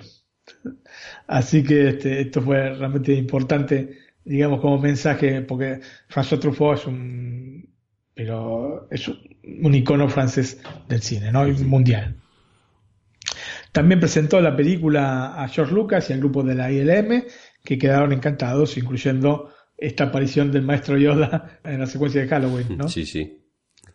Este, Lucas supo inmediatamente, bueno, en el momento Lucas le dice así con el codo, ¿no? Estaban viendo uno al otro. Y, cuando, lo ve, te dice, y cuando ve te dice mi casa, ¿no? sí. Efectivamente, esa vuelta es lo que perseguir. Así que está, estuvo fascinado y está encantado con esto este, George Lucas. Em, que aparte le dijo a Spielberg que con la película iban a romper todos los récords. el récord hasta ese momento tenía Star Wars, pero le, dije, le dijo, no, esta, con esta película vas a romper todos los récords. Spielberg le dijo, ok, está bien. Mucho no le creyó, pero de hecho pasó lo que, lo que vaticinó George Lucas. En el año 99, eh, George le iba a devolver este favor a Spielberg, insertando a varios ET en el Senado Galáctico cuando la reina Midala exige la destitución del Canciller Supremo Valorum en Star Wars, episodio 1, La amenaza fantasma. O sea, si vos lo ves, eh, también búsquenlo en, YouTube, pongan E.T. o E.T. Star Wars y les va a aparecer esta escena y se los ve a los ET ahí levantando la mano. cerca de donde estaba este, el canciller supremo. Por otra parte, en este universo, en el gran universo que tiene Star Wars, este de los ET se llama, porque en realidad ET, ET no, no, es que se llama así el personaje, no sabemos nunca cómo se llama, ¿no? Estos, estos este, seres extraterrestres se llaman Greblapes, que es Spielberg escrito al revés. así que, digamos, la, la evolución este, de cortesía por parte de George Lucas, que dirigió esta película, el episodio 1, después de, muchos años en los que no dirigía, prácticamente desde el episodio 4, no dirigió más, eh, le hizo este, este regalo a Steven Spielberg. La película inmediatamente se convirtió en un fenómeno social y cultural que llega a nuestros días, ¿no? 35 años después. Y esto ocurrió no solamente entre los Estados Unidos, sino a nivel global. ¿Quién, por ejemplo, nos recuerda la frase de T, teléfono casa, ¿no? T, teléfono casa. O el dedo iluminado, este, o, las bicicletas que vuelan, ¿no? Son todas cosas que uno las tiene, digamos, dentro de los conocimientos culturales, ¿no? Dentro de, este marco este, cultural que por lo menos en Occidente nos envuelve. Eh, esta respuesta positiva en todos los lugares donde la película se estrenó nos habla obviamente sobre estos temas universales que trata la, película como la amistad, la apertura a quien viene de otra parte.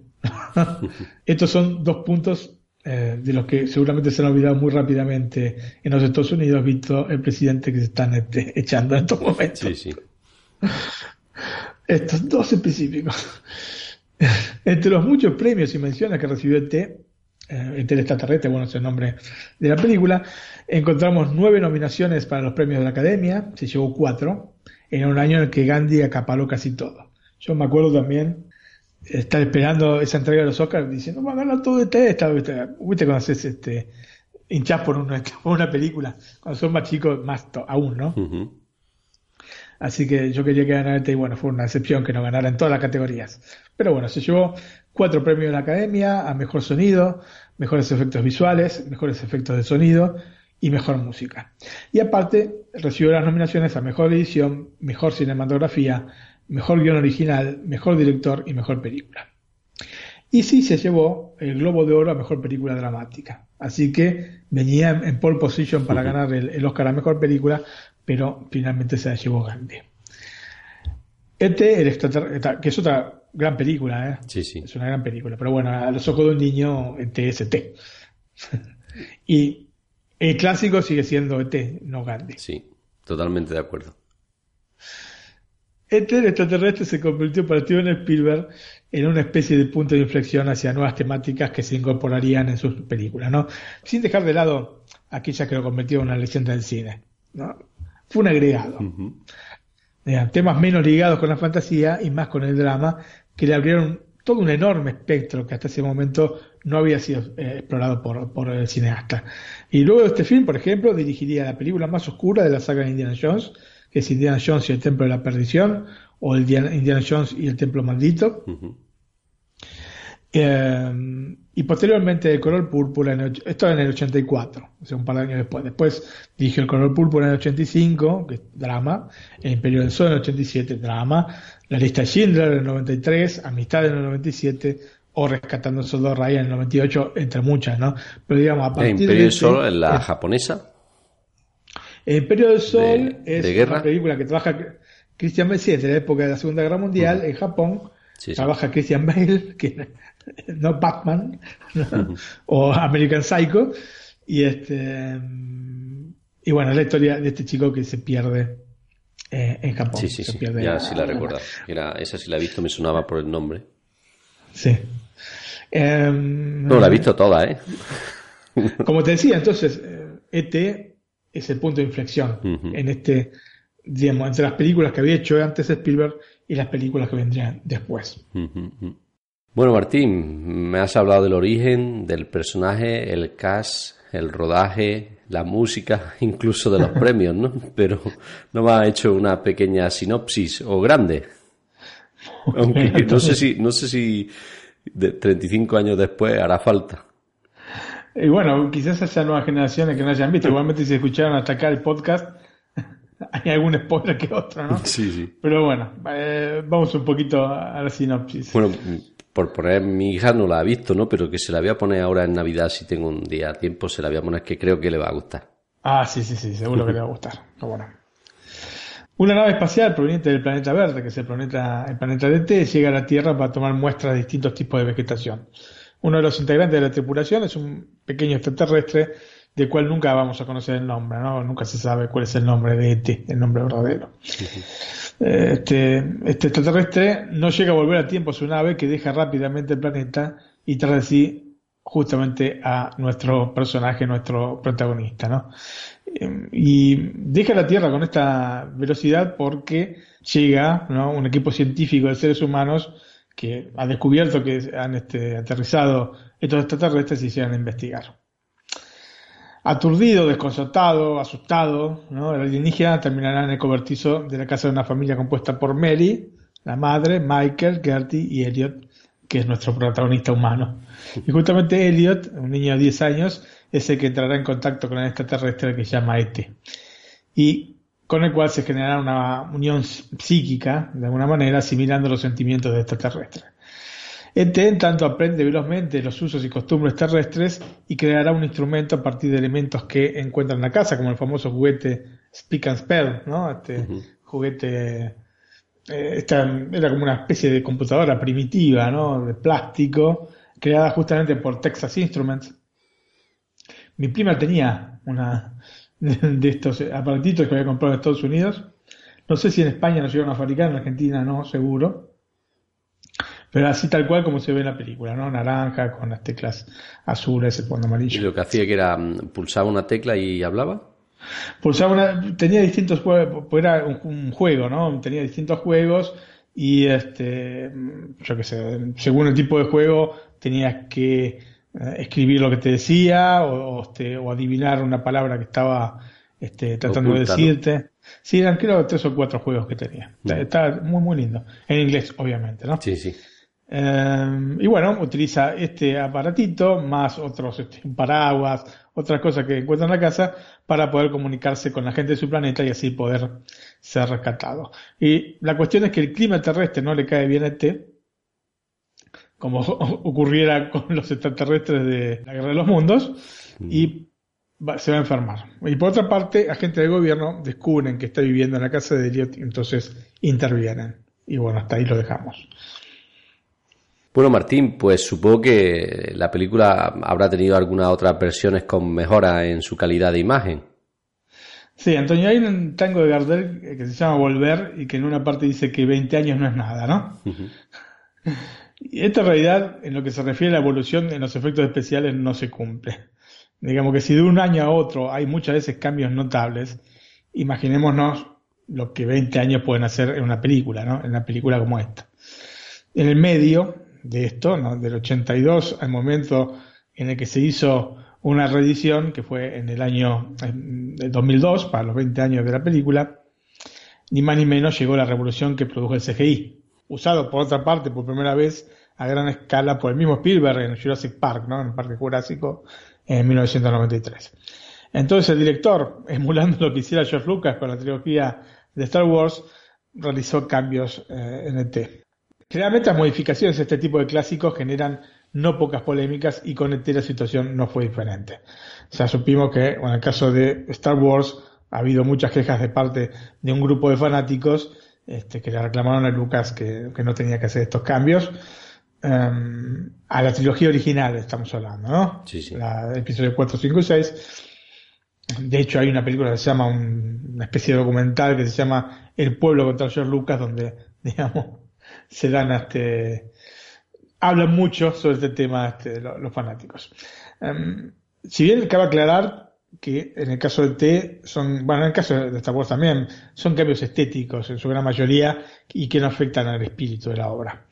Obviamente, trabajar con un personaje mecánico genera bastantes limitaciones, pero por otra parte, estas limitaciones tienden a darle al mismo personaje una personalidad que sería absolutamente distinta, justamente sin las mismas, ¿no? sin estas limitaciones que nos da, eh, digamos, las cuestiones mecánicas, sino digitales. Un claro ejemplo de esto es el Yoda del episodio 5 y 6 de Star Wars, donde a pesar de que el movimiento del personaje es claramente el de una marioneta, se generó un vínculo indisoluble con el mismo, ¿no? Por ende, resultaba chocante en episodios sucesivos, o premio, o previo, como queramos decirle, porque son sucesivos en el tiempo, digamos, se hicieron este, en el año, a partir del año 99, pero son anteriores en la historia de Star Wars, este, decía, eh, era un poco chocante verlo a Yoda saltar así casi de manera atlética, blandiendo su, su verde espada láser, ¿no es cierto? Sí, sí.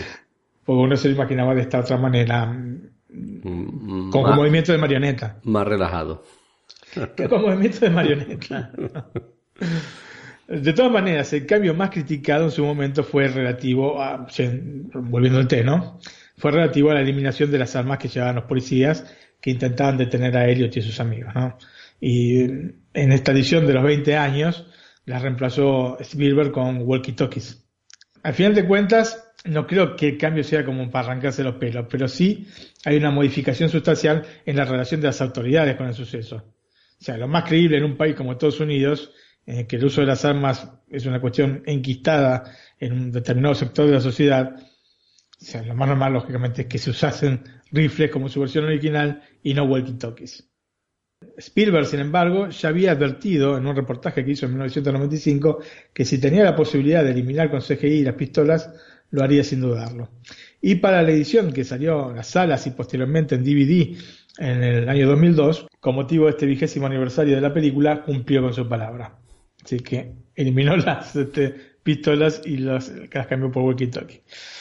Los encargados de realizar los cambios fueron obviamente la gente de la ILM, que en su momento habían realizado los efectos especiales de la película, como te había dicho. ¿no? En resumen, todo quedó en casa como debía ser, y Bill George, junto a Colin Brady y el resto del equipo de la ILM, realizaron los delicados cambios de manera sutil, mm, bueno, no tan sutil en algunos casos, pero consistente y permitiendo que te cobre más movilidad que la que tenía pero sin perder su personalidad. Sinceramente, Antonio, yo prefiero toda la vida al este, este que viene la película de 1982, que al digital, ¿no?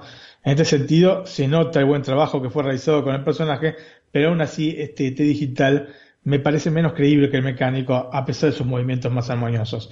Y esto es un poco por lo que te dije antes. Eh, vinculás el personaje con determinados movimientos, ¿no?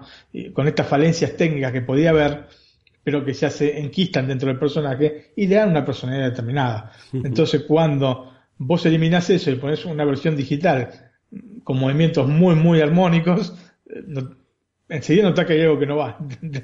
pero no se movía así. Eh, te, por la manera de ser, vos ya te, tenés en la cabeza que, por el tipo de de anatomía se movía de esa manera, no de una manera mucho más armónica. Aunque sea más creíble la versión digital, ¿se entiende? Otro de los aspectos que cambiaron para aquella versión de los 20 años es que finalmente se le dio a este eh, un track de audio multicanal en DTS. La versión original era en estéreo. Mm.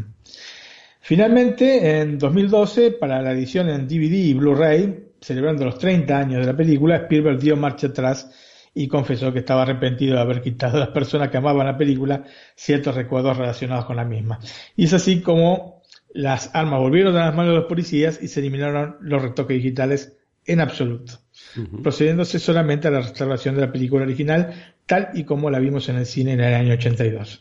Y esta versión, entre comillas, final, porque en realidad no es la final, sino la original, es la que vamos a encontrar en Amazon Prime Video y en Netflix España y en los Blu-ray de 2012 y en el este, de 2016 que es la versión, perdón, de 2017 que es la versión en 4K de la película.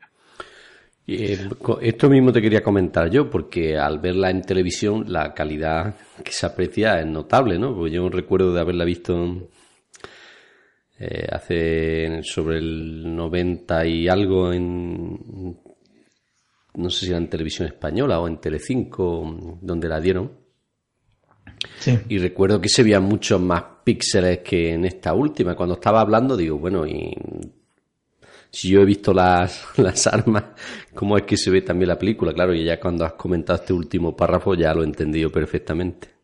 Claro, se han hecho dos restauraciones. Una para el vigésimo aniversario y, la salida posterior en DVD. Em, al cual se le agregaron los efectos digitales que te, que te dije, ¿no? Este T en CGI, eh, las cosas que no, la nave, por ejemplo, al final de la película, vos me dijiste se nota mucho, que están ahí pegados los personajes, bueno, no se notaba, se, se veía perfecto, alguna que otro chiche digital se había agregado a la película. Uh, Spielberg después se arrepintió. No dijo que lo hizo porque la gente que se quejó, porque mucha gente también se quejó de esto. Lo hizo porque consideraba que este tenía que darle a la gente lo que la gente había visto en su momento. ¿no? O sea, diametralmente opuesto a lo que eh, hace Lucas, porque Lucas este, dice, bueno, yo para mí, yo lo pensé siempre de esta manera y ustedes se tienen que comer así como la digo yo. me parece, también muy bien. Me parece muy bien porque es el creador. Sí, exactamente. Me parece muy bien porque es el creador y hace con su obra lo que quiere. Spielberg, digamos que disfrazó un poco la cosa y dijo, bueno, sí, eh, no, no, lo hago por la gente, sino porque creo que la gente, no lo hago por las quejas, sino porque creo que la gente quiere ver esto.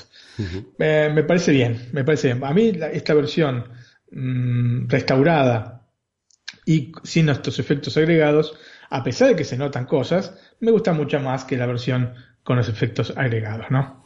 Así que una, este, un aprobado para Spielberg por este, esta marcha atrás. Es de hombre reconocer cuando se equivoca uno. Y es, por suerte tenemos en tanto en Amazon Prime Video como en Netflix España, tenemos la versión de 1982. de la película restaurada, lógicamente. Aunque en Netflix España sí que ha estado unos días sin poder verse, ¿no? No, lo que pasa es que esto la han reestrenado, ¿no? La, no, no, la estrenaron ahora, el 28. El 28. Así que era por eso que no la encontrábamos. Porque antes, le digo a la gente, porque antes de empezar a grabar, eh, estuvimos buscándola. ¿Qué pasó? La sacaron de, Netflix. Yo sabía que iba a estar. Pero no, eh, sabía que iba a estar en diciembre, yo pensaba en los primeros días, pero no, era el 28 de diciembre su estreno en Netflix España. Bueno, ya más he hablado algo de la iluminación, ¿no? Del juego de las sombras y eso, ¿no? Y en concreto la grabación debería ser muy particular en este sentido. Así es, Antonio. Es claro que parte de la película se basa en el misterio, ¿no? Este ser de otro mundo que toma contacto con el protagonista humano, formando entre los dos uno solo a nivel mental, digamos que envuelve un misterio. Spielberg usó este elemento del misterio para esconder los defectos que podían apreciarse al utilizar un personaje que en definitiva era de aluminio con más fibra de cristal. ¿no? Porque, digamos, estas son las cosas como están. Si colocaba, digamos, una iluminación agresiva con mucha luz ¿no?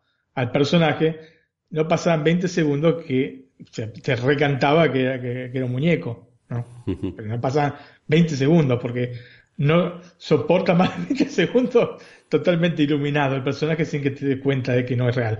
O sea, dejando de lado el hecho de que lógicamente está viendo una película de ciencia ficción o de fantasía. Em, en definitiva, Spielberg eh, utilizó de manera acertadísima esta condición que debía presentar la película, con baja luminosidad, y nos brinda una cantidad de juegos de luces y sombras que son realmente maravillosos. Es un poco el espíritu de la película. Creo que el ambiente que fue generando a partir de esta limitación es lo que le da a la película este toque intimista eh, que tiene, ¿no? Lógicamente, luego respaldado por un guion en el que Spielberg puso bastante de sí mismo, como yo te dije. Otro aspecto que me parece maravilloso es la combinación de colores. En ese sentido, vamos a apreciar una paleta de colores que no es constante durante el film. ¿Es cierto? No vamos a notar la misma paleta de colores durante el film, sino que va variando. Notaremos inclusive que juega con la saturación y desaturación del color como elemento narrativo. Estas cosas a mí me encantan. O sea, no hacer toda la película demasiado homogénea a nivel eh, de colores. ¿no? Por ejemplo, cuando T se enferma, los colores van a perder brillo, van a perder este, mm, van, a, van a estar desaturados, ¿no? Pierden esa saturación casi, digamos, por sobre el nivel que tenía en los momentos precedentes, en los momentos en que está bien este, el personaje. Y esta, esta cosa, esta desaturación nos va a ir sumergiendo en un sentimiento casi depresivo que tiene su punto culminante cuando te deja a Elliot, ¿no? Deja de estar conectado mentalmente. Así que me parece simplemente maravilloso como concepto y como ejecución. Y siguiendo en esta línea, se juega bastante con ambientaciones inclinadas hacia tonalidades cálidas o frías. O sea, más allá de esta cosa de la desaturación, tenemos em, momentos de tonalidades este, bien cálidas y otros bien frías y, contrastan y quedan este, muy bien, casi sin puntos intermedios. Me parece eh, muy interesante todo el concepto y el approach que se hizo a la película desde la parte de la iluminación y desde el color. Toda esta conjunción de elementos de iluminación y de color le confieren a la película una belleza muy particular. Si bien esto ha sido siempre uno de los puntos de fuerza de los filmes de Spielberg, no, en general, o sea, no vas a encontrar filmes de Spielberg que se vean mal, no, que, no sean este, correctos desde el punto de vista, eh, digamos, eh, óptico. No, no vas a ver cosas extrañas en la pantalla. Le gusta mucho la armonía a Spielberg, este, llevar la armonía, este, o que veamos la armonía en la pantalla, la armonía visual. Creo que en el caso de T es donde va a llegar el pico más alto en ese sentido. O sea, las imágenes iconográficas son una clara muestra de lo que vemos. O sea, las imágenes iconográficas son una clara muestra de que lo que vemos es muy difícil que vayamos a olvidarlo, ¿no? De hecho, el logo de la productora Spielberg, como te dije antes, este Ambient Entertainment, tiene esta bicicleta de té con la luna de fondo. Por algo será, ¿no? Por algo será. O sea, hay muchos momentos Mm, digamos, icónicos en la, película. Muchos momentos que te, te quedan grabados en, en, las pupilas, ¿no es cierto? Sí, una, una de esas imágenes que todo el mundo recordará del, del cine, ¿no? Efectivamente. Volando con la bicicleta. Yo creo que, si no la más famosa, entre las dos o tres, ¿no? Sí, sí, sí. Yo creo que es uno de esos eh, símbolos del cine. Totalmente de acuerdo. Bueno, Martín, Atari, ¿no? Qué recuerdo. La Atari 2600. Pues sí, Atari hizo un juego de ET, ¿no? Con la autorización de Spielberg. Y lo cierto es que muchos, ¿no? aunque sea, no sea una verdad, muchos le echan la culpa al juego de ET de la desaparición de Atari. ¿Cierto? aunque yo creo que no es verdad eso, ¿no? eh, de- digamos que es increíble, pero te puso, sí, en Bueno, un granito de arena. Sí, efectivamente. no, no la película en sí, sino bueno, el tratamiento que le dio Atari al, Al al juego, juego, ¿no? ¿no? Eh, puso, te digo, en vilo una de las industrias más prósperas de entretenimiento de hoy en día, ¿no? Que la de los videojuegos, y ya lo era en su momento. Ya, ya te he comentado yo en- eh, particularmente que yo era muy aficionado a jugar al Gauntlet. No sé si te sabe el juego este cuál es, ¿no? Que se Sí, iba sí, sí, disparando sí, con un sí. arquito. Bueno, uno de ellos disparaba con un arco flecha a fantasma, ¿no? Ajá. Luego había otro que tenía un hacha, ¿no? Un mago. Y otro era con espada, ¿no? Todo, bueno, lógicamente con unos gráficos, De la época. no son los gráficos de la PlayStation este, Pro, ¿no es cierto? Eso es. bueno, pues era el juego, uno de los juegos de mi adolescencia, de 14, 15, 16 años, que yo recuerdo que iba a la máquina recreativa, le echaba 25 pesetas y me pegaba allí dos horas o tres. Sí, vos mira, yo te digo, eh, cuando mi viejo compró la Atari 2600, eh, la compró con un juego, eh, Jungle Hunt. Y la habrá traído, no sé, imagínate, ¿a qué hora puede cerrar un negocio? 7, 8 de la noche. La llevó a casa, cenamos y después nos pusimos a jugar con mi hermana. Estuvimos hasta las 4 de la mañana jugando con ese juego que tiene cuatro pantallas. Bueno, bueno, y el ping-pong, Bueno, eh, bueno, el Pong, el vos. pong, bueno, he dicho el ping-pong, Claro, pero el pong, sí, que, que es más simple que ese, ¿no? Exactamente. Que es el que revolucionó, creo, la industria de todos los juegos, ¿no? El- Diga- Digamos que la industria de, de los juegos hogareños empezó con, con ese Pong, Ujú. Yo- por Atari. Yo no he tenido la, la videoconsola, eh, la Atari 2600. Creo, no sé si aquí en España mm, tuvo mucho éxito, pero sí que he jugado en ella porque un vecino mm, la tenía, sí que he jugado al Pong y alguno otro, pero yo particularmente no, no la he tenido porque yo empecé en, en esto quizás un poco después, ya fue como te comenté con los, los Spectrum eh, Sí, la ZX Spectrum. el y- ZX Spectrum luego el Spectrum Plus, que fue el de, de disco, que ese ya sí lo tuve yo. En definitiva, yo sí, eh, he jugado bastante con la Atari Atari. 2600 y después, lógicamente, la evolución vino a partir de la Commodore. Commodore 64, sí, exactamente. La cuestión es que, eh, volviendo un poco al juego este de eh, ¿por qué cae Safari? No, o sea, ET es una parte de, de todo este, digamos, siniestro eh, este rompecabezas que se fue armando, este, donde claramente una sucesión de hechos había puesto a la industria del videojuego en jaque y este rotundo fracaso que tuvo ET para esta Atari 2600 que era la consola, digamos que fue la cereza en la punta de un postre con un sabor amargo, ¿no? Eh, todo comenzó en el mismo año 1982. ET el extraterrestre estaba batiendo todos los récords de recaudación. La cara contraria de este éxito de Spielberg fue Atari, ¿no? Que años antes había sido vendida eh, a la Warner. Y Atari, atención, no es que antes de este año 82 estaba mal. Está- ellos batían constantemente récords, pero se sumaron una serie de cosas, ¿no es cierto? Por ejemplo, ellos tenían una previsión de vender muchas más consolas, millones de consolas más, en un mercado que ya estaba totalmente saturado. Ya no podían seguir vendiendo consolas. El gran negocio que tenían ellos eh, era vender consolas y después vender los juegos. ¿Entendés? No al revés. Eh, No al revés, exactamente. Bueno, es un poco la política que tienen las, la- las, este, actuales este, empresas que fabrican este, consolas. Ellos venden, sacan mucho con las consolas. Después los juegos sí tienen sus ediciones de juegos, pero básicamente ellos es la consola con la que ganan, ¿no es cierto? Después los juegos sí ganan, pero no, no son siempre directamente ellos los que producen. ¿no? O sea, no todos los juegos de, de PlayStation son producidos por Sony, así como para ser claros. Em, como te digo, entonces, Atari había sido vendida a la Warner y la Warner empezó a gestionar Atari como si fuese eh, una gallina de los huevos de oro, porque se, sacaba mucha plata. El problema es que la, política de la compañía por mucho tiempo fue el de llevar los éxitos de los salones de videojuegos hasta el hogar. Eh, y el problema era que tenía poca potencia la máquina. Entonces, poco a poco, la, competencia como la Apple II o la Commodore 64 le fueron carcomiendo el mercado a la misma Atari. La Commodore, digamos, la Commodore 64 no es la primer Commodore, hubo una sucesión de, ordenadores que derivó o finalizó en la Commodore 64.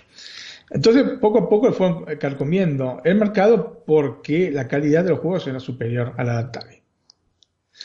Em, esto sumado a una serie de juegos, aparte que produjo Atari, que fueron poco logrados, y no solo que produjo Atari, sino este, la concesión que daba Atari a otros de hacer juegos para la, consola, eh, donde salían juegos que eran realmente una porquería, porque estar pensando que te, eh, fue el peor juego de Atari eh, este, es equivocarse, ha habido juegos peores de Atari. Bueno, este, este, esto, ¿no? Este, no este, ocuparse bien de los juegos, la puso con respecto a la competencia en una posición desventajosa. Entonces, ya ves que no es solamente un juego lo que la lleva a este punto límite. La relación entre Atari y Spielberg era muy buena. Antes de T habían publicado el primer videojuego a partir de una licencia cinematográfica que fue Los Cazadores de Arca Perdida y que se convirtió en un verdadero éxito. Como sabemos, los juegos para Atari 2600 eran desde el punto de vista gráfico, como te dije, muy primitivos, ¿no? eran muy cuadradotes. Por ejemplo, si alguien vio alguna vez el juego eh, Pelé, que era el fútbol, para, para Atari 2600, yo... nada más decir, vayan a YouTube y vean, lo pongan Pelé Atari 2600. y me dicen, un cuadrado, ¿no? pero no solo cuadrado, sino que de ninguna manera se deslizaba, ¿no? Pateaba la pelota como, como jugar en una cancha absolutamente embarrada. Desde que pateas y la pelota se clava, bueno, de esa manera. Era lamentable. ¿no? Gráficos muy primitivos, ¿no? Lógicamente superados, como te digo, por estas nuevas este, computadoras hogareñas. Em, de todas maneras, y visto el éxito que se había conseguido con este Los Cazadores de la Perdida, digamos, no se puede pensar que fue algo descabellado eh, lograr una adaptación de T que vendiera mucho. Era una cosa que entraba dentro de los planes lógicos. Vos vendiste mucho con Los Cazadores de la Perdida porque lo vas a vender, que, fue un año antes aparte, ¿no? Este, los Cazadores de la Perdida, la película salió en el año 81, porque en el año 82 no vas a vender mucho con el T? El tema es que eh, mientras este, estaban tratando Spielberg con, este, con Atari para, vender los derechos, eh, Atari había salido al mercado con una versión de Pac-Man. Una versión de Pac-Man que era horrorosa, que era verdaderamente una porquería. ¿no? Y habían fabricado 12 millones de cartuchos de juego, ¿no? que era realmente, te repito, un verdadero horror. ¿no? yo creo que peor todavía, yo creo que sinceramente peor que, que el DT, y un poco por las limitaciones de la misma máquina, y otro porque se había dejado a los programadores poco tiempo para realizarlo, el resultado del juego fue este, paupérrimo. Si bien se vendieron bastantes millones de copias, porque se vendieron 7 millones de copias, quedaron 5 millones de copias, que no es poco, este, en las estanterías de, de Atari. Estamos hablando del 50% casi. Exactamente. Y esto, lógicamente, fue un dolor de cabeza para Atari. Finalmente, a finales de julio del año 82, el CEO de, Warner, Steve Ross, compró los derechos de T por 23 millones de dólares a Spielberg y compañía, bueno, en realidad a la Universal. Y esto a pesar de que el, que era el presidente de Atari en ese momento, que era Ray Kazar, no estaba de acuerdo con la operación. En definitiva, para poder llegar a la Navidad con el juego en las estanterías de los negocios, el cartucho debía estar listo para los primeros días de septiembre. ¿no? Te repito, esto se firmó. El acuerdo con este, la Warner, se con la Universal, se firmó en, en julio del 82. Ergo, los programadores tenían solamente cinco semanas para crear un juego. Los programadores, en realidad era un programador. Así que este, lógicamente, como pasa siempre con el ser humano, ¿no? dice el dicho que es el único animal que tropieza dos veces con la misma piedra, ¿no?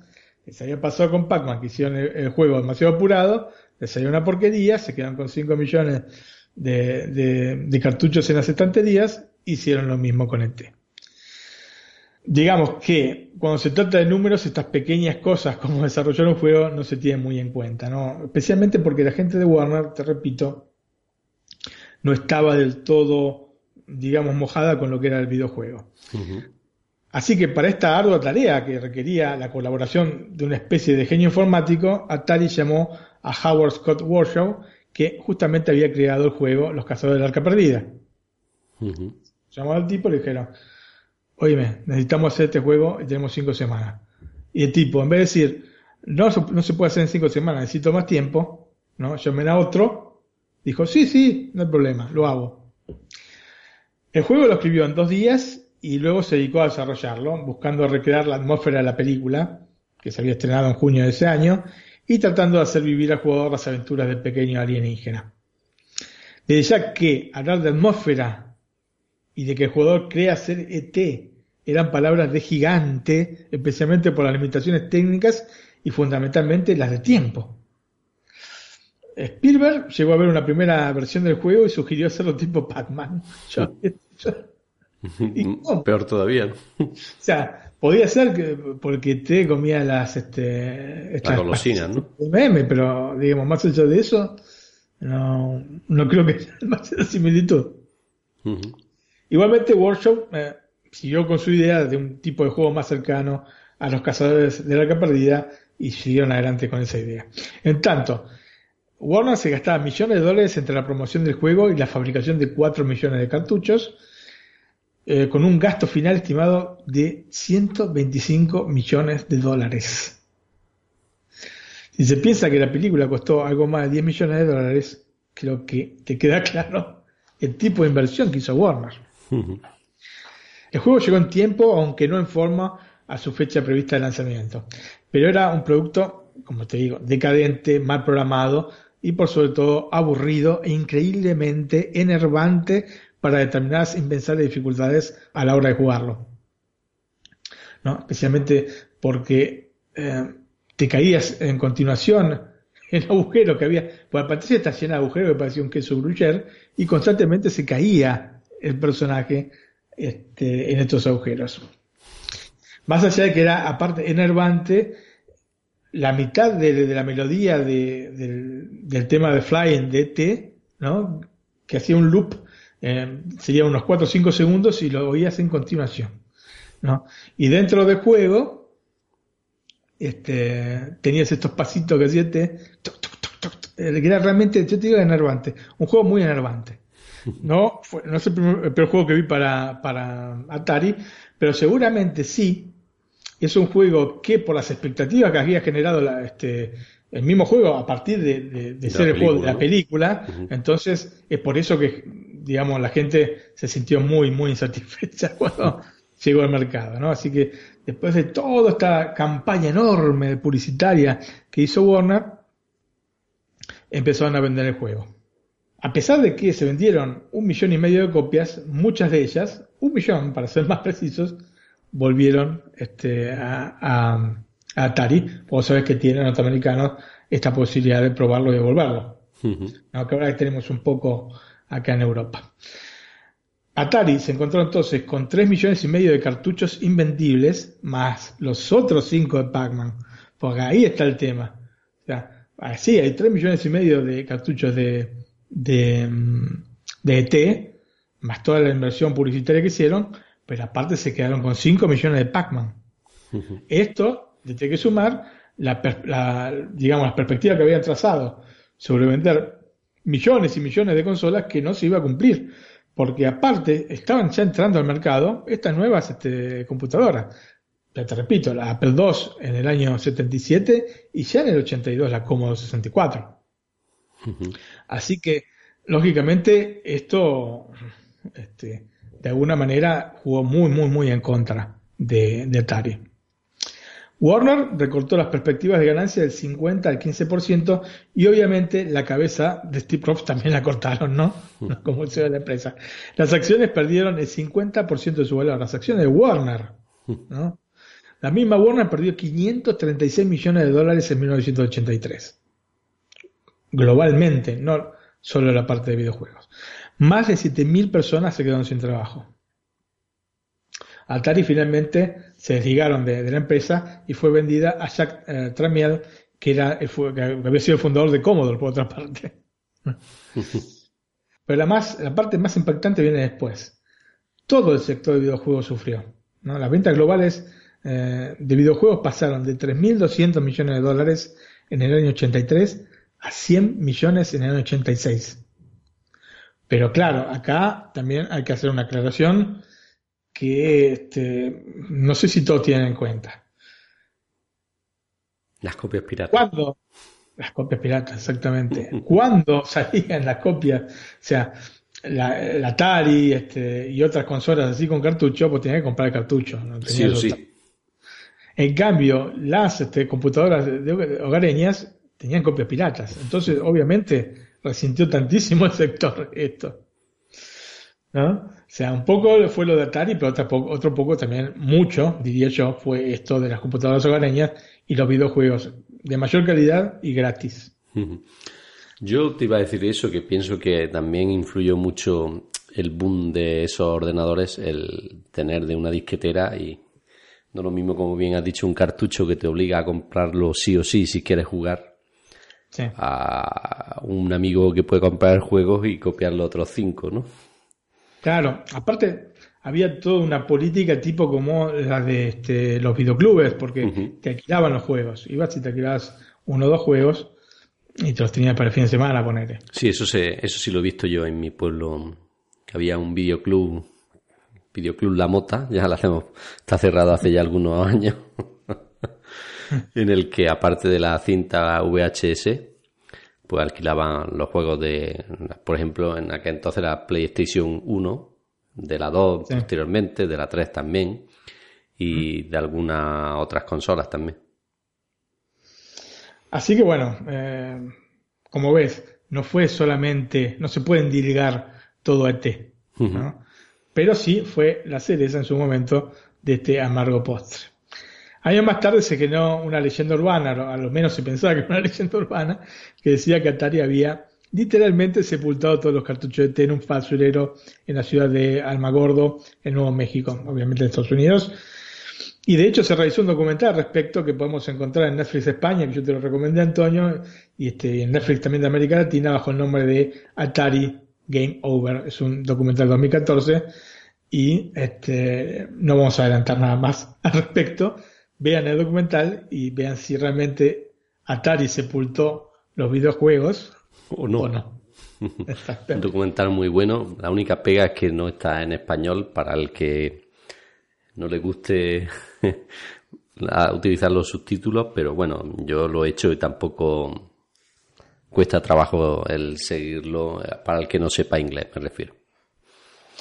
Eh, un par de temas interesantes que tiene el, documental es que uno de los, eh, em, digamos, entrevistados o una de las personas que habla más allá del creador del mismo documental es este, el autor de la novela Ready Player One, que justamente habla de todo este mundo de, los videojuegos, que se llama Ernest Klein. Así que si tienen interés de verlo, este, también tiene este agregado extra. Además tiene la cosa interesante de que el autor de Juego de Tronos, que se llama George R. R. Martin, le presta a este Ernest Klein su auto, que es un, este, un DeLorean, como de Volver al Futuro, le presta el auto para ir a ver si realmente pueden desenterrar o no los, este, los videojuegos, si es que los hay, en Álamo Gordo. Y eh, se lleva este Ernest Klein un ET tamaño natural. Muy graciosa la imagen, sí, sí. sí, sí, lo lleva como acompañante en el DeLorean, ¿no? Todo muy este, cinematográfico de alguna manera. Muy bien. Es muy, muy interesante el documental, yo lo he visto también y la verdad que es totalmente recomendable, mm, sobre todo para los que son de nuestra edad, sí, ¿no? De, Tienen 30, digo 30. Se te caen las otras hoy, ¿eh? 40, 40 y algo años, ¿no? Y reviven pues algunos de los juegos que hemos jugado en nuestra infancia. Sí, sí. Aparte hace un pequeño resumen de, de esto que les estuve contando. Bueno, este Adventure, Martín, alguna vez me has hablado que incluso se le dedicó una atracción de un parque temático. Es así, Antonio, dentro del cada vez más amplio espectro de los parques temáticos, vamos a encontrar el que Universal abrió el 7 de junio de 1990 en Orlando, Orlando, Florida, muy cerca de Disney World, Así que hicieron este complejo de parques eh, temáticos alucinantes que hay ahí en, Florida.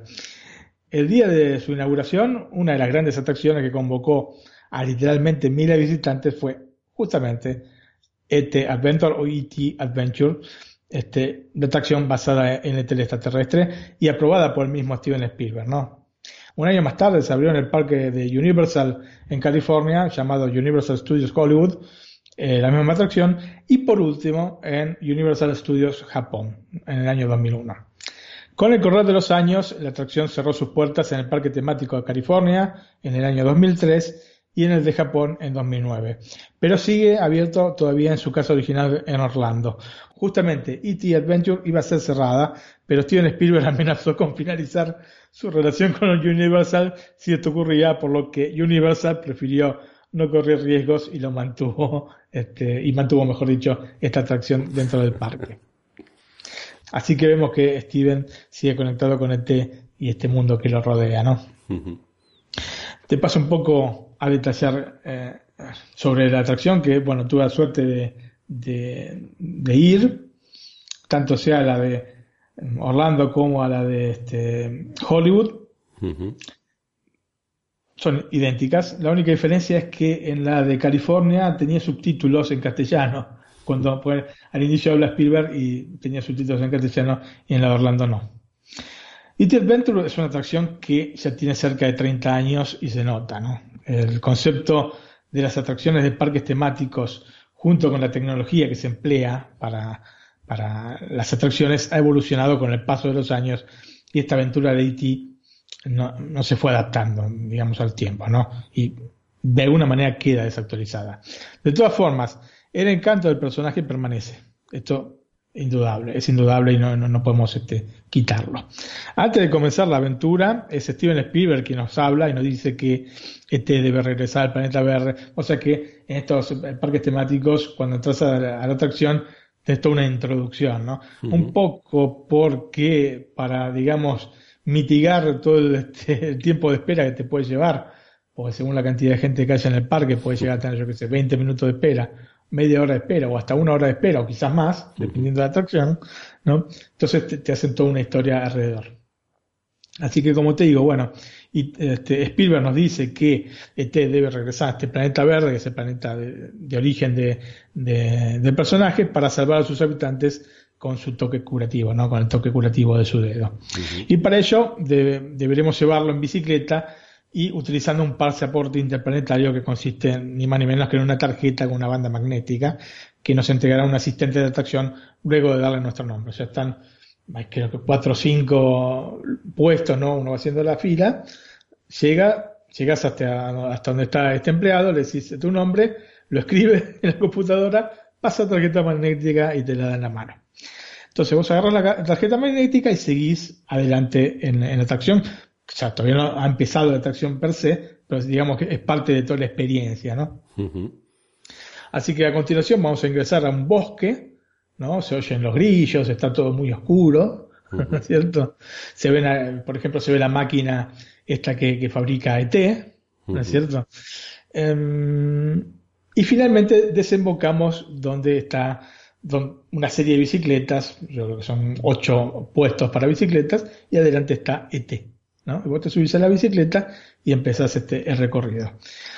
Y a partir de que empieza el recorrido, este, vas a tener que huir de las autoridades, ¿no? como ocurre en la, película, y finalmente terminas volando, ¿no? Con la luna de fondo y con la música de la película, ¿no? Flying. Eh, una vez que terminas tu vuelo, desembocas directamente, o sea, empezás a volar, superás, digamos, este, la ciudad y llegas al planeta verde, que es un planeta muy colorido y está lleno de, de Por último, este, y antes de concluir este, el recorrido, este se va a despedir de nosotros y va a pronunciar nuestro nombre. Era para eso que te habían tomado el nombre en el traje. Entonces, goodbye, Martin. Pero bueno, eh, lo que te digo es eh, muy básico. Hoy hay una cantidad de juegos que son alucinantes, realmente alucinantes. Y este se quedó un poco así en el tiempo, un poco como It's a Small World en, este, en los parques de Disney, ¿no? Pero bueno, tiene su encanto, Antonio. Lo curioso es que a pesar de que Universal se quería deshacer de esta atracción, la misma sigue estando entre las preferidas del público que visita Universal Studios de Orlando. Siempre está en el top 10 de las atracciones más visitadas y más queridas por la gente.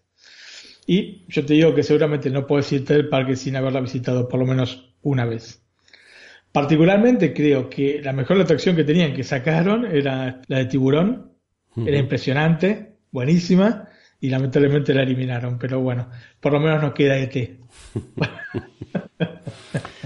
muy bien, muy interesante. Parece que que he estado allí montándome yo la bicicleta.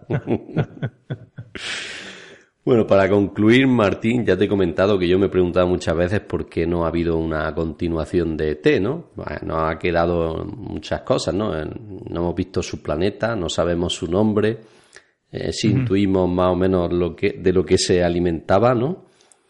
Sí. pero más viendo el éxito de Star Wars, ¿no? Que es una película así con temáticas similar, bueno, similar el, en que son los dos de fuera de la Tierra, ¿no? No sé, ya me has, dado algunas pinceladas que para ti es justo que no haya habido una segunda parte de T, pero yo mm, sigo con mis dudas abiertas. Te repito, a pesar de que sería factible hacerla, porque no, fue un gran éxito y la lógica hollywoodense determina que cuando hay un gran éxito tiene que haber secuelas, para mí hizo bien Spielberg en no continuar.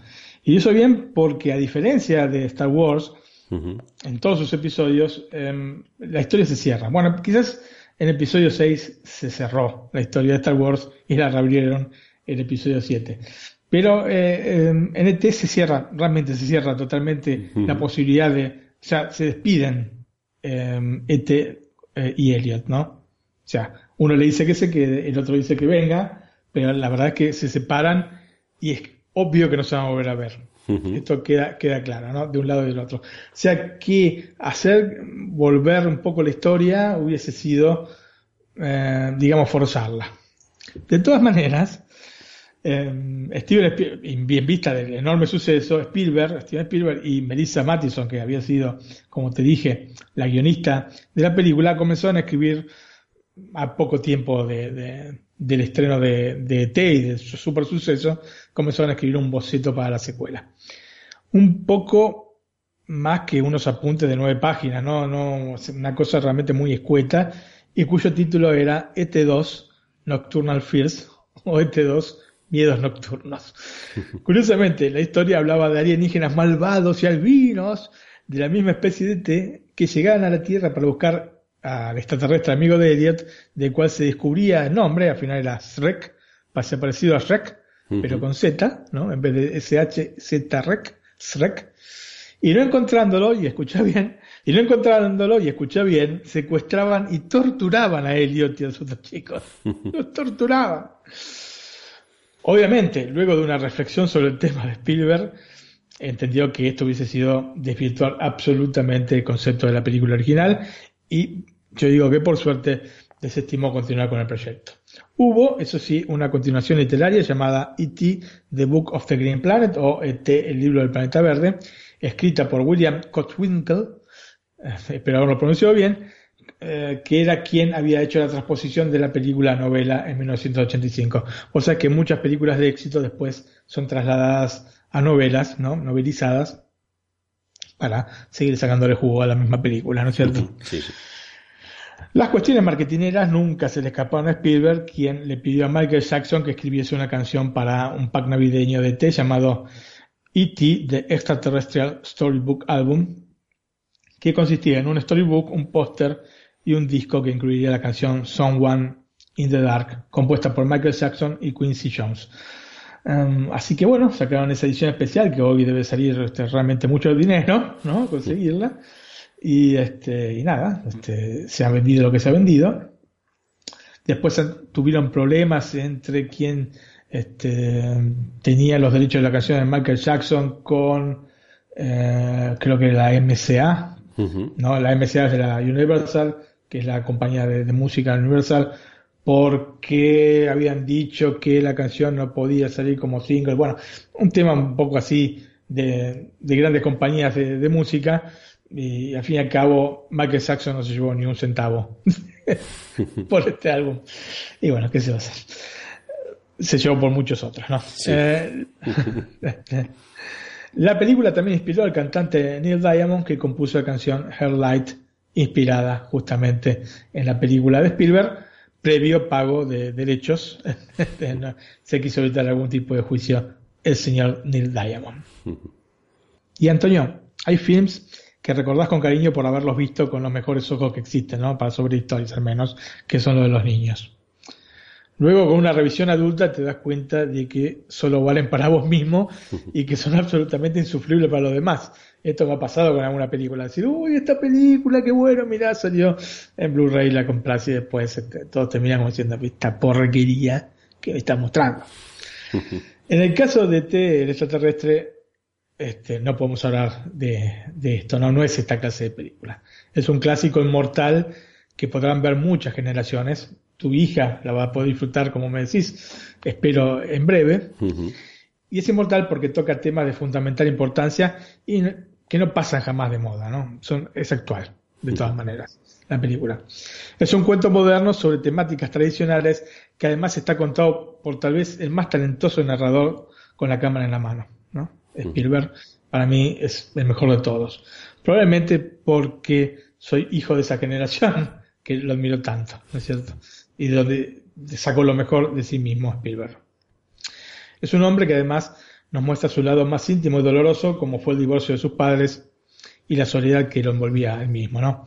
Elliot, como Steven, es un chico solitario. Los amigos en bicicleta en realidad no son los del hermano, no son amigos de él. En la película no hay ningún atisbo o guiño sobre algún amigo que tenga a Elliot que no sea ET. Uh -huh. ¿no? Eran justo cosas que le pasaba al propio Spielberg a esa edad. Muchos hablan de este síndrome de Peter Pan que acompañó a Spielberg especialmente en los primeros años de carrera, ¿no? Esta cosa del niño. Uh -huh. Y lo hacen con sorna o espíritu crítico para con Spielberg. Yo, sin embargo, veo en esto el punto más notable de este gran director. Justamente eh, que un adulto se habla de la manera que lo hizo Spielberg para este, contando sus temores y dolores, habla claramente sobre el tipo de persona que es. Además, es curioso que uno de los momentos más conmovedores de la película está relacionado con Peter Pan. ¿no? Ese momento en que Mary, que es la madre de los chicos, está leyéndola en la cama a Gertie un fragmento de Peter Pan. ¿no? Cuando Campanita de Salvada va haciendo palmas. ¿no? Porque creen en ella. Cuando alguien dice que no cree en, las hadas, una hada muere. ¿no es cierto? Así es un poco la historia que cuenta Peter Pan. Eh, este está observando esta tierna escena ¿no? a través de una persiana americana cuando Elliot se corta un dedo con una sierra, ¿no? Ouch, ¿no? Esta famosa ouch que dice. Sí, y el extraterrestre comprende que está dolorido y lo cura con su mágico dedo luminoso, ¿no? Y es en ese momento cuando entre este Elliot y nosotros mismos se genera un vínculo este, y comenzamos a creer en este como un ser mágico que va más allá del concepto de alienígena, uh -huh. ¿no? De, que uno puede llegar a tener del extraterrestre, y establecemos definitivamente esta suspensión de la incredulidad para la película y el personaje del cual literalmente nos enamoramos, ¿no? De alguna manera somos nosotros, como Bertie, los que hacemos palmas. Uh -huh. Porque creemos en ET. Alguien alguna vez tendrá que explicar por qué hay que menospreciar el cine más comercial en beneficio de aquel independiente si hay películas como El extraterrestre que demuestran que se pueden conjugar el buen cine con la recaudación. ¿no? por qué tiene que ser uno u otro cine. ¿no? Yo amo todas las películas sin hacer ningún tipo de distinción e invito a los que escuchan este, el podcast Netflix a hacer lo mismo. Abrirse. Eso es. Es cierto que hay que ver muchas películas de diferentes temáticas y luego pues cada uno se a raíz de eso, pues cada uno sacará sus gustos, ¿no? Y verá algunas con mejores ojos que otras, ¿no? Pero como bien has dicho, ET va a ser, mm, creo que para el 99,9% de las personas, una película entrañable, ¿no? Yo estoy seguro de que mi hija no la ha visto ni sabe lo que es, yo creo que ni sabe lo que es ET, tiene ocho años, pues ya hace muchos años que no se ve en las estanterías de los, de los grandes almacenes.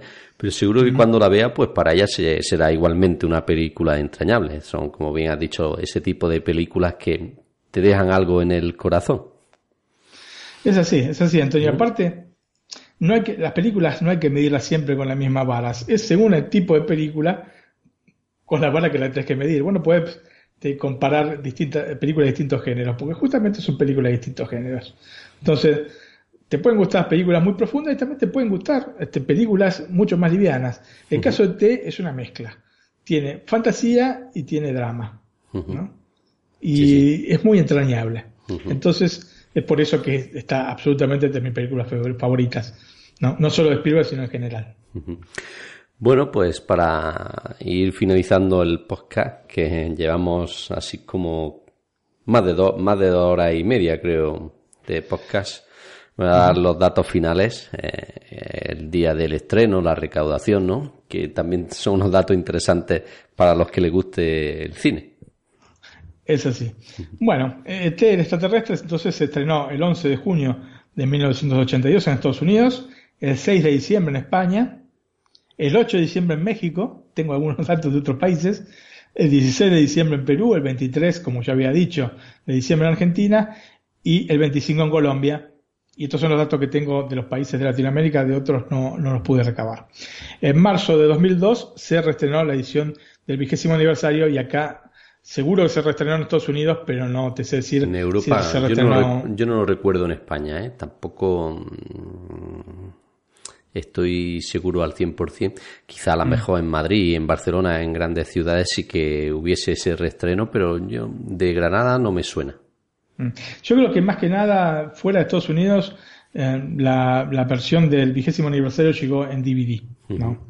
Estaba en su punto quizás más alto el DVD y bueno, la llegada de este pack especial eh, del 20 aniversario de, de ET fue la ocasión precisa para que llegara a, nuestros mercados.